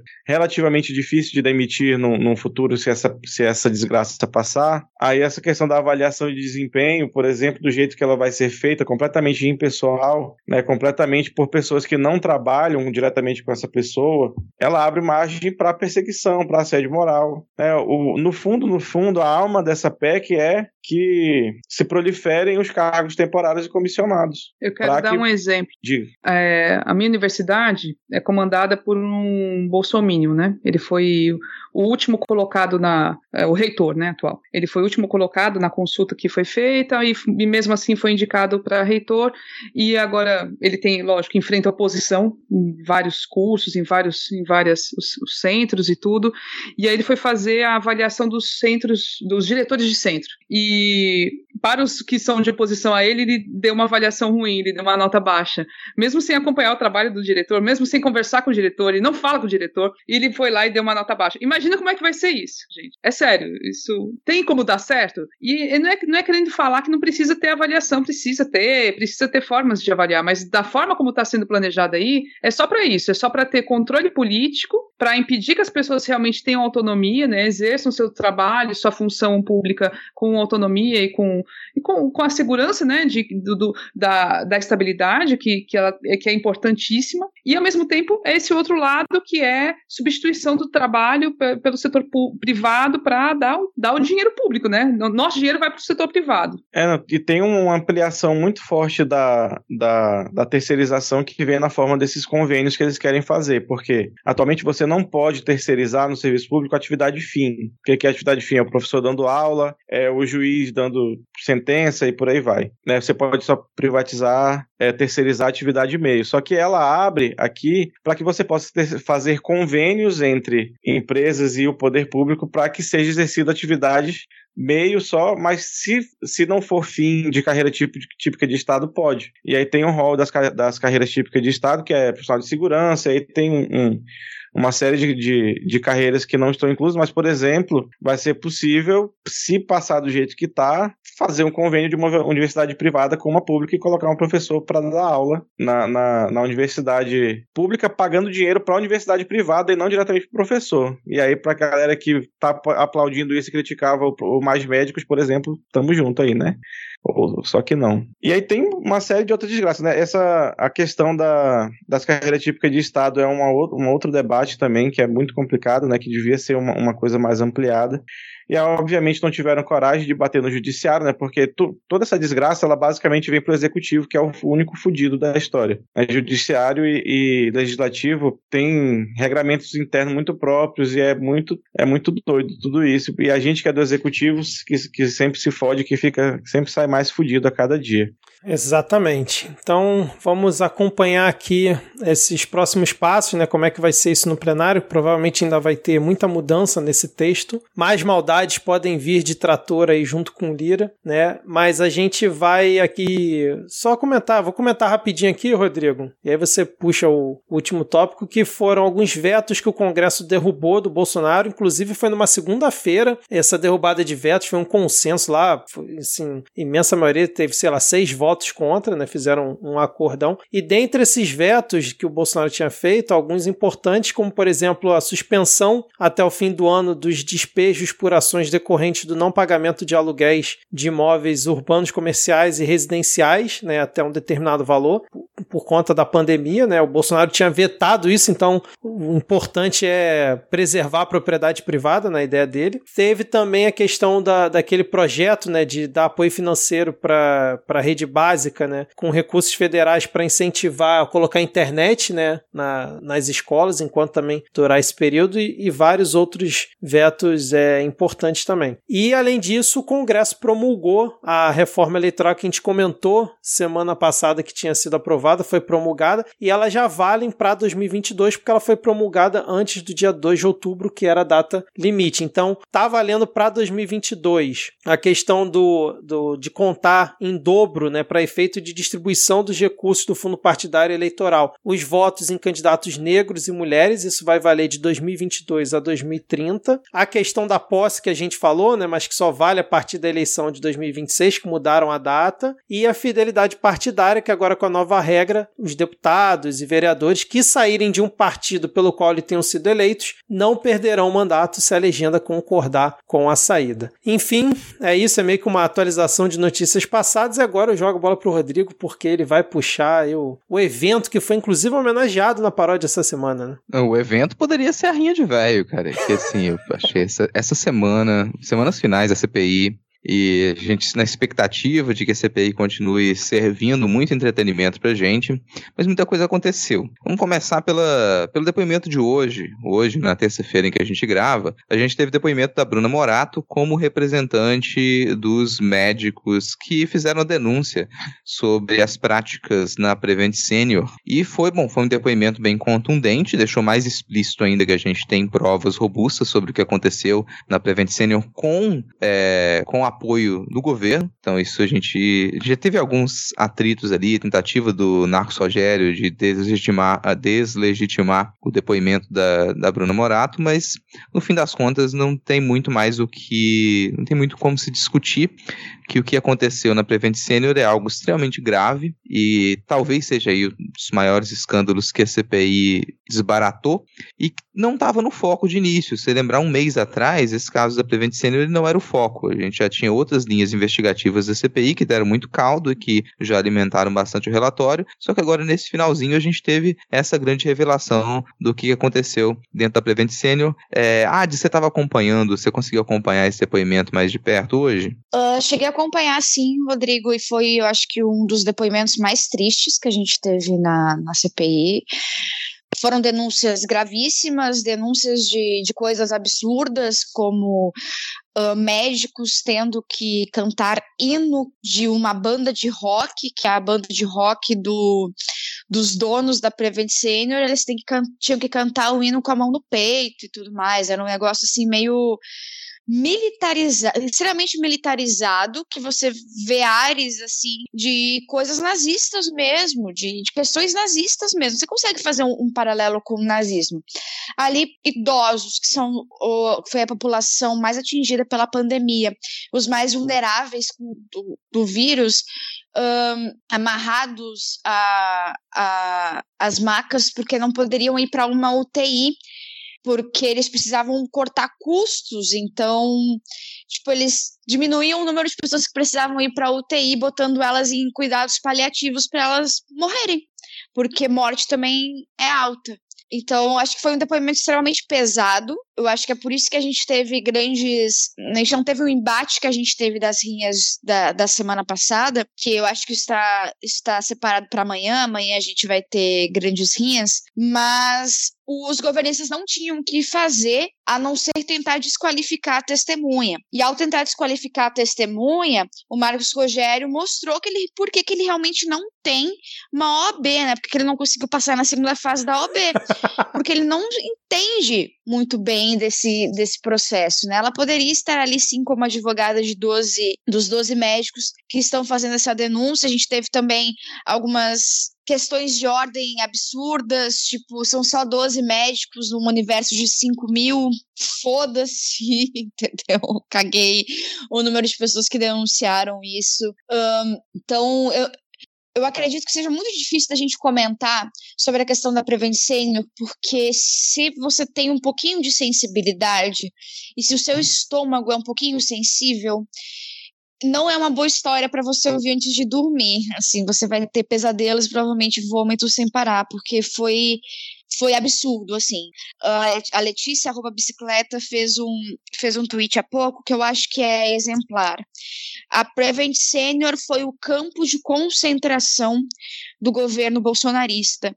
E não é só Prevent Senior, tá? Prevent Senior vai ser pega de, de boi de piranha, mas nós temos a Unimed, que fez a transferência, a Ramp Vida, entre outras entre outros uh, planos de saúde privados, e também vale destacar que todos os ministros de saúde do governo Bolsonaro, incluindo o Luiz Henrique Mandetta, e o próprio Bolsonaro, que é o ministro da saúde de fato, né, que é quem manda de verdade nessa questão, todos eles defendem a liberdade e a ampliação desses planos de saúde privados. Isso é extremamente importante de pontuar. E eles tinham e têm dentro da, da ANS, de acordo com o Alciso, vocês, devem conhecer o Alciso, que é o, o cara que faz as threads no Twitter falando sobre os militares e a relação dos militares com os outros, os outros casos da CPI e por que, que, não convocam o Braga Neto, mas um, uma pessoa ligada Braga, ao Braga Neto é responsável na ANS pela fiscalização dessas, desses planos de saúde privados. Então aí a gente já vê uma gama enorme de possibilidades e, sinceramente, 600 mil mortes é o que a gente tem oficial, mas com toda certeza absoluta, depois desse caso da Prevent, a gente pode ter certeza que a gente passou de um milhão. E não nos falaram, são pessoas que, que morreram que a gente não tem a mínima ideia, que os familiares não sabem o que aconteceu e que foram maltratados, maltratados, negligenciados no seu tratamento. E essas pessoas precisam ser responsabilizadas. Todos, todos que mataram esses idosos, essas pessoas, seres humanos, devem ser responsabilizados. E eu espero que o Tribunal Penal de Haia coloque isso também junto no e leve em consideração o caso da Prevent Senior quando for condenar Jair Messias Bolsonaro, porque só por isso ele já merecia uma condenação de 30 anos por, pelo TPI. Eu subscrevo, viu? É, perfeito, perfeito. É, acho que tem uma coisa importante. É, quando a gente fala de plano de saúde, são, é um sistema privado, né? Em tese, o governo não teria nada a ver com, com o que eles fazem. Mas, claramente, o, a situação da Prevent Senior foi, foi exemplar, né? Começou tendo muitas mortes por Covid, foi um, teve um escândalo, né? Logo no começo da pandemia, muitas mortes, teve aquela. Até o Mandetta falou do caso e tal, e depois virou caso de estudo, como se fosse um caso bem sucedido, porque eles começaram a aplicar o, o tratamento lá, o kit Covid e, e fazer o estudo e tudo, e foram, foram citados pelo presidente como um exemplo, porque o estudo foi bem sucedido e provando que o, o kit Covid era é, surtir efeito, e, e, claramente, lógico, você falou de o, o Apivida usou, a Unimed usou, mas os caras conseguiram, pelo que veio à tona com a CPI, eles conseguiram radicalizar. Eu não sei se aconteceu a mesma coisa na Unimed, espero que não, e na, na Apivida. Eu sei que eles distribuíram o kit Covid Mas aplicar a ozonioterapia, aplicar aquelas medicações de, de câncer, é, tudo, todos os medicamentos que não eram adequados para tratamento de, de Covid, uma, uma virose que tem outras consequências, mas enfim, fazer o uso dessas, desse, desse arsenal não adequado, inclusive experimental, no caso lá do, da ozonioterapia, e, e, e pior, como eles fizeram, né? É, depois de, certos, de certa quantidade de dias, não, então não é mais Covid, já sarou da Covid, não vamos mais anotar que é Covid, vamos falar que é outra coisa. E ah, a pessoa não está sarando um mês na, na UTI, ou sei lá, 20 dias. Ah, vamos botar no, no, nos cuidados paliativos porque já deu. Porque é, vamos reduzir o oxigênio porque morte é alta. Gente, isso. Eu não sei se os outros fizeram isso. De fato, precisa ser investigado. E se eu fosse. Se eu tivesse um, paci, um parente meu que tivesse morrido nesse período, não tive, tive muita sorte mas eu estaria atrás do, do, do de toda a documentação dele do hospital para saber o que, que aconteceu. Eu estaria para saber o que houve. Isso tem que ser geral, tem que ser no país, geral, geral. Nos, nos... Mas eu, eu só, só para fechar assim, os caras conseguiram, eles demonstraram, eles aplicaram na prática o discurso do Bolsonaro. Eles deram, eles materializaram o discurso do Bolsonaro. Por isso é tão grave. E é claro que o Bolsonaro queria dar é, valor, valorizar e mostrar o quão bom é o setor privado, porque o setor público, para ele, foda-se, entendeu? Não quer saber do setor público. Porque o setor público, para realmente ser eficiente, qual seria a saída? Investir logo o quanto antes na vacina. E ele não queria isso. Cara, é, é, é cruel demais. Cara, nesse negócio do, da ozonioterapia, me impactou muito o caso de um, um paciente que foi tratado com ozonioterapia e morreu de, de hemorragia no intestino. Porque, cara, ozônio é um negócio que usa pra limpar a piscina, igual cloro. Não é tipo, ah, a galera pensar porque parece oxigênio e a camada de ozônio é um negócio bonitinho. Não. Usa para limpar a piscina, para matar as coisas, sabe? É igual, é literalmente igual cloro, serve pra mesma coisa que cloro. E você enfia isso literalmente no rabo do, dos outros, é, é foda, cara. E aí a pessoa morreu de hemorragia porque, obviamente, aquilo danifica toda a mucosa, né? E toda a, a, a parede celular da, do, do, intestino da pessoa. E aí sabe Deus por quanto tempo ficaram fazendo essa porra lá dentro. Né? E aí a, o, o, protocolo realmente de. era Começou com 14, depois passou para 7. Ah, tá 7 dias na UTI, começa a reduzir o oxigênio, e isso reduzir o oxigênio de alguém que não consegue respirar chama assassinato. Não tem outro nome. Né? A gente estava aqui muito no, no, no, no, campo dos crimes contra a saúde coletiva, o genocídio, o crime de pandemia, não. Agora é homicídio mesmo, e com um monte de qualificado, de qualificador aí. E pros médicos que fizeram, ah, teve, teve pressão, teve, mas, cara, tudo tem limite, saca? Ah, não queria perder o emprego, a gente compreende, mas, porra, a, a única coisa que serviu para falar do, que, que o, da, da fala ridícula do outro lá que 12 era só 0,5% do universo de profissionais de saúde que ali trabalhavam, é, é, a cultura nazista mesmo, né? E aí teve, foi até é, comentado que o lema da empresa era o lema da SS, né? Que era, eu até esqueci agora, era, era obediência e lealdade, não, né? uma coisa assim. Não, e, e outra o, Omar, coincidência... Até... Opa, desculpa. Falar em cima disso, o Omar, ele até... Bom, ele fez o único comentário que eu acho lógico com relação a isso, que é, é bom, esses outros 5 mil, eles aparentemente não vieram a público desmentir os 12 que fizeram denúncia. E, e isso é o comentário óbvio, e ele subentende uma coisa: quando você está lidando com uma organização criminosa que ela é capaz de requintes de crueldade para matar idosos dessa maneira, e você trabalha ali dentro e sofre pressão o tempo todo, é necessário é, uma estrutura à sua volta para que você faça uma denúncia. Você vira, e isso Randolph salientou muito bem com relação à depoente de hoje, que ela recebe ameaças, o escritório dela ele foi invadido, ele foi atacado, a família dela recebe ameaças, ela está recebendo ameaça de morte por mensagem, ela corre risco de ser assassinada. E os os, as pessoas que se mantêm em segredo, mas que fizeram denúncia anônima, também é por conta disso. E você imagina que desses 5 mil, muita gente não vai denunciar porque sabe que tá, estava dentro de uma organização criminosa que é capaz de matar as pessoas com esse nível de crueldade.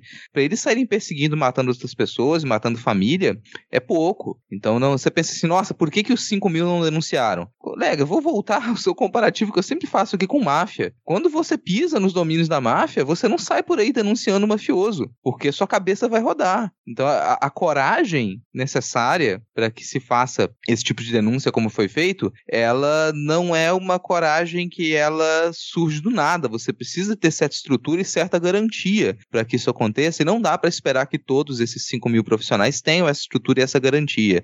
E aí foda-se se uma percentagem desses profissionais ali, eles concordavam com essas práticas. É muito mais provável que a grande maioria, gigantesca maioria deles não concordasse, mas não pudesse fazer nada, porque você entrou num esquema que se você tentar sair, você corre risco de morrer. Basta ver o nível de intimidação, né, do depoimento daquele Pedro Batista Júnior, né, no áudio que exibiram na CPI dele falando do cara, ah, você vai fazer isso mesmo, você tem família e tal, tem filho, tem esposa e tal. Enfim, cara, e aí nesse depoimento também só para complementar, a advogada disse que a Prevent Senior teria feito um pacto com os profissionais lá do gabinete paralelo, né, Nisi Yamaguchi, o Zanotto e eu tô esquecendo de um terceiro nome agora, mas ele ele, eles teriam feito realmente um pacto para justamente validar né, o, o, protocolo lá da, da Prevent Senior em parceria com o governo. Acabou ocasionando isso tudo que a gente conhece. É, lembrando que a Prevent Senior usou como base do seu protocolo Didier Raul, né, como já também foi explicitado essa figura é, execrável, Didier Raul e Zelenco, né, as figuras execráveis aí que o, o Luiz Carlos Reins, lá da Terra Haddad, tanto gosta de citar reforçar. Didi Raul, Zelenco e Mengele, né?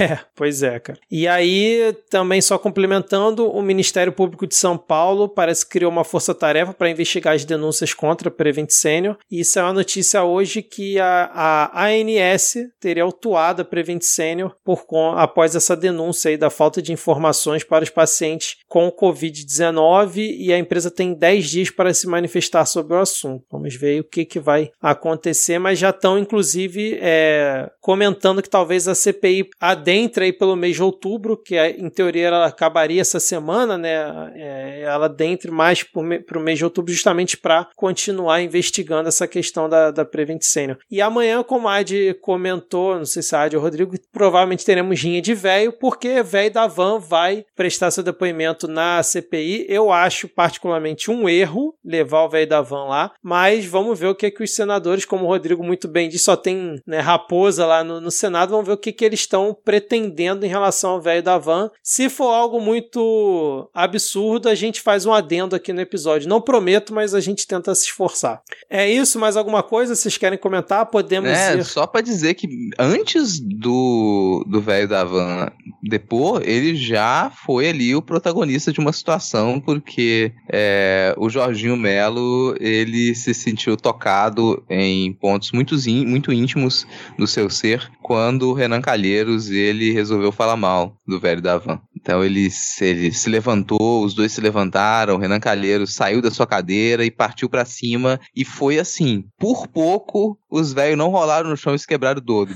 Mas foi, assistam o vídeo, gente. Foi assim, foi, foi uma questão de, de milímetros. Se não tivessem segurado o Renan Calheiros, ele tinha voado por cima da bancada, em cima do Jorginho Melo. Randolph que segurou ele, né? Enquanto isso, tava o, o Alessandro Vieira e acho que um outro senador, Omar Aziz, olhando o celular, né, cara? Os velhos lá quase que na porrada e os dois Estavam fazendo aposta. Estavam fazendo aposta. no grupo do Zap, né? Ah, mas entre Renan Calheiros e Jorginho Melo, eu apostaria no Renan, cara. E vocês? O Renan é cara, da pau. Cara, eu aposto. Mais até se machucar melhor. Se machuca isso, Eu quebra aposto bastante. a minha casa no Renan, mano. O Renan, o Renan se garante. Eu acho que dá o Renan. Eu aposto da briga, eu aposto o chão. Também é uma possibilidade, muito boa, por sinal. Bom, conseguimos pelo menos encerrar depois desse, desse horror da Prevent Senior, encerrar o bloco um pouquinho aí de bom humor, né? Agora vamos então para o final do nosso episódio, né? Para o nosso momento dos salves e dicas culturais. Temos vários salves aqui, especiais por conta da presença da Camila. Deixa eu começar então aqui mandando um salve para o Felipe Siles. Ele disse assim, ó: "Esse ano eu troquei um podcast famoso aí pelo Midcast e me sinto muito no lucro. Parabéns pelo trabalho. Virei fã de vocês, sou músico e me divirto muito com as paródias. Olha aí, hein? Manda um salve para as minhas leais companheirinhas aqui, a Área e a Catita. Além disso, então fica aqui um salve para o, o Felipe. Além disso, fica aqui o salve aqui para o Amir Príncipe que mandou um abraço e uma vaia cearense para todas as pessoas curumins e cunhanzetes do grupo do Telegram Cafezinho com as Cunhãs e cantem um parabéns para mim, por favor. Faço aniversário dia 30 de setembro. Vamos então aqui cantar um parabéns especial para o Amir Príncipe, totalmente descoordenado em 3, 2, 1. Parabéns! Parabéns pra você. Parabéns pra você! Parabéns pra você. Parabéns. Parabéns pra você! Oh, parabéns, Parabéns, parabéns, parabéns, Amir Bem, Príncipe! Muito bom. É, esse grupo no Telegram aí, Camila? É maneiríssimo. A galera criou, ah, os nossos ouvintes a gente chama de cunhanzetes e curumins. É, porque cunhã é, é uma jovem né, mulher indígena e curumim é o jovem homem. Então a gente criou essa, essa comédia aí. E aí eles criaram o grupo no Telegram, Cafezinho com as Cunhãs, e é, é muito massa. É uma coisa totalmente espontânea da, da galera, é muito massa mesmo. Parabéns, viu, Ami? Sensacional. E aqui fica também um salve para o Marco Galo Metal. Ele falou que está falando diretamente de Real Horizonte e avisem os desavisados que terceira via é bolsonarismo que sabe usar talher e falar inglês. Tá aí a definição do Marco para terceira via. Um abraço. Agora eu vou com os meus aqui, para Rose Matos, que mandou um cheiro para toda a bancada, especialmente para mim, para o Victor, que disse que conheceu o podcast As Cunhas recentemente, está gostando, já me conhe, já se considera uma cunhazete? Já é, mulher. Já se considera, então já é, viu? Um cheiro para ti mesmo. E Color, Colorless Blue, ela diz assim: peço para mim não, só mando para vocês todos a, a, e a cunha maravilhosa e um cheiro para as cunhas que ficaram em casa. Ebele Rebouças, Inês Aparecida, um cheiro para elas, ó.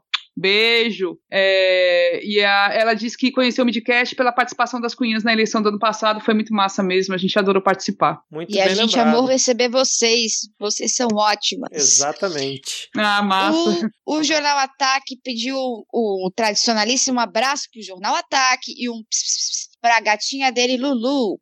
O querido Denis Almeida mandou um grande abraço para todos da bancada, para a convidada e especial para o Vitor e o seu chapéu do Eduardo Paz. E olha só, o pai do Denis tem o igual e nunca fica bom na cabeça dele quanto fica na cabeça do Vitor. Ó.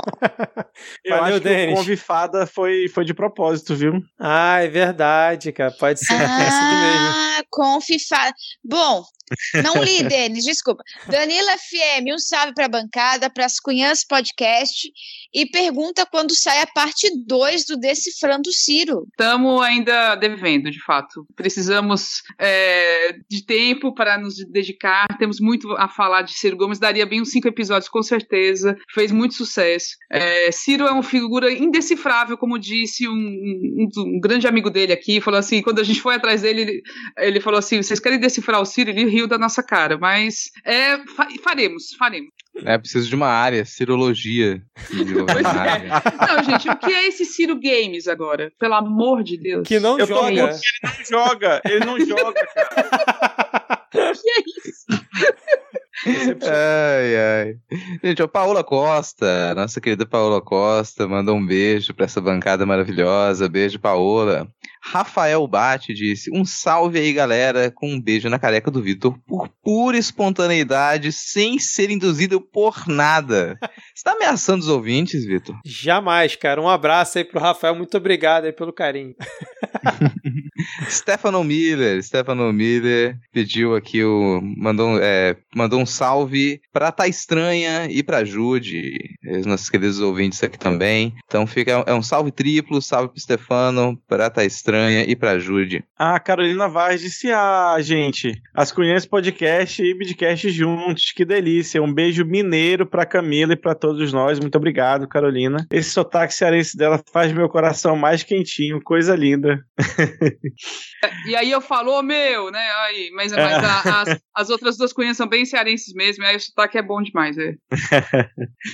a Esther disse que quer, quer mandar beijos, abraços e obrigadas para nós tudo, pelos conteúdos incríveis e pelas melhores paródias. Obrigado, Esther. E por último, mas não menos importante, a excelentíssima doutora Letícia Riso pediu um salve para sua amiga Lu Pinheiro, para ela ir lá, para ela vir aqui ouvir esse podcast Mara, então arroba Lu Pinheiro, venha nos ouvir. E um beijo para Lele Riso também, obrigado. Lu, lá, a Lu, a Lu, a Lu é da nossas áreas aqui, é da, da, da terrinha aqui, é, figura amicíssima, o cheiro, viu, Lu? Quem quer começar aí com as dicas culturais? Bom, tenho duas aqui, posso começar. Primeiro, como sempre, um podcast, um podcast que acabou de estrear, tá lá em uma das minhas casas também, que é o Leitor Cabuloso, acabaram de lançar a Superliga de Resenhistas. Superliga de Resenhistas é um podcast de resenhistas, é o pessoal que escreve as resenhas do Leitor Cabuloso e tá aí para contar um pouco da, das alegrias, desafios e penúrias de quem escreve, escreve resenhas de livros. O primeiro episódio foi lançado esta semana, tá aqui linkado para ouvir e assinar.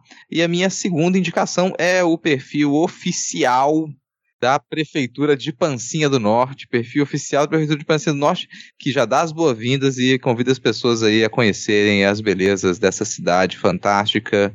É isso, gente. Sigam a Prefeitura de Pancinho do Norte. É Nada mais. cara. Eu só segui agora mesmo, nem, nem pisquei, nem fiz questão. Eu vou indicar a série daquele serviço de streaming que não paga nós, Sex Education, é muito legal, saiu a terceira temporada e discute vários temas importantes para a juventude. Você aí que tem filhos e, e crianças e que é estudante, eu, eu comecei falando, dando dica para o estudante, termino dando dica para o estudante de novo aí. Eu ia indicar justamente Sex, Sex Education, mas como o Diego já indicou, não vou indicar novamente, mas eu vou reforçar a dica do Sex Education. Por quê? porque é a primeira vez que vejo pessoas não binárias e não sei se vocês sabem, pessoas, mas agora eu vou sair do armário, eu sou uma pessoa não binária, que tem as mesmas, mesmas, digamos assim, disforias e questões que eu tenho e como centro de uma temporada de uma série extremamente badalada. É, foi extremamente importante. Assistam Sex Education e piramidem Sex Education, que é mais importante. Camila, alguma indicação aqui para os Tenho. ouvintes? Vou deixar então. Eu nem vim preparada, mas é, é, isso é fácil, né? Tem tanta coisa boa. É, vou deixar uma dica para quem não conhece. Acho que a maioria já conhece, mas é que a gente ama muito. Tem dois podcasts que são nossos parceiros, nossos amigos. Um é o Budejo, que é do, da região do Cariri. Então, para você escutar também sotaques diferentes, histórias, conversas maravilhosas, sempre tem coisas muito legais. Bota lá no Budejo. E para rir, para rir bastante, com um sotaquezinho também cearense, mas as meninas estão lá em Londres, é o Chá com Rapadura, gente. São dois podcasts maravilhosos, é, que são, são amigos que fizemos e não nos conhecemos ainda pessoalmente, mas e, e que sempre que ouvimos, né, eu falo a gente no, no plural, porque eu falo também pelas meninas, pela, pela Inês e pela Ebele, são pessoas maravilhosas que nos acolheram e que nos apoiaram muito. E vou deixar um- também uma dica de um livro que não saiu ainda, mas que é certamente assim, eu já comprei, dá para comprar já pela, pela Amazon, é, no Kindle, é, que é o livro da jornalista Adriana Negreiros, um livro chamado A Vida Nunca Mais Será a Mesma, Cultura da Violência e Estupro no Brasil, vai sair pela Editora Objetiva e Companhia das Letras, e é um baita, assim, não, não tenho dúvida de que será um baita livro, ela parte de uma experiência dela de violência que ela sofreu e, e fala da violência contra as mulheres no Brasil. Então, eu acho que é um livro mais do que necessário, já fica aí, tá saindo agora em outubro, então já vai dar para ler, e aí a gente faz um comentário melhor.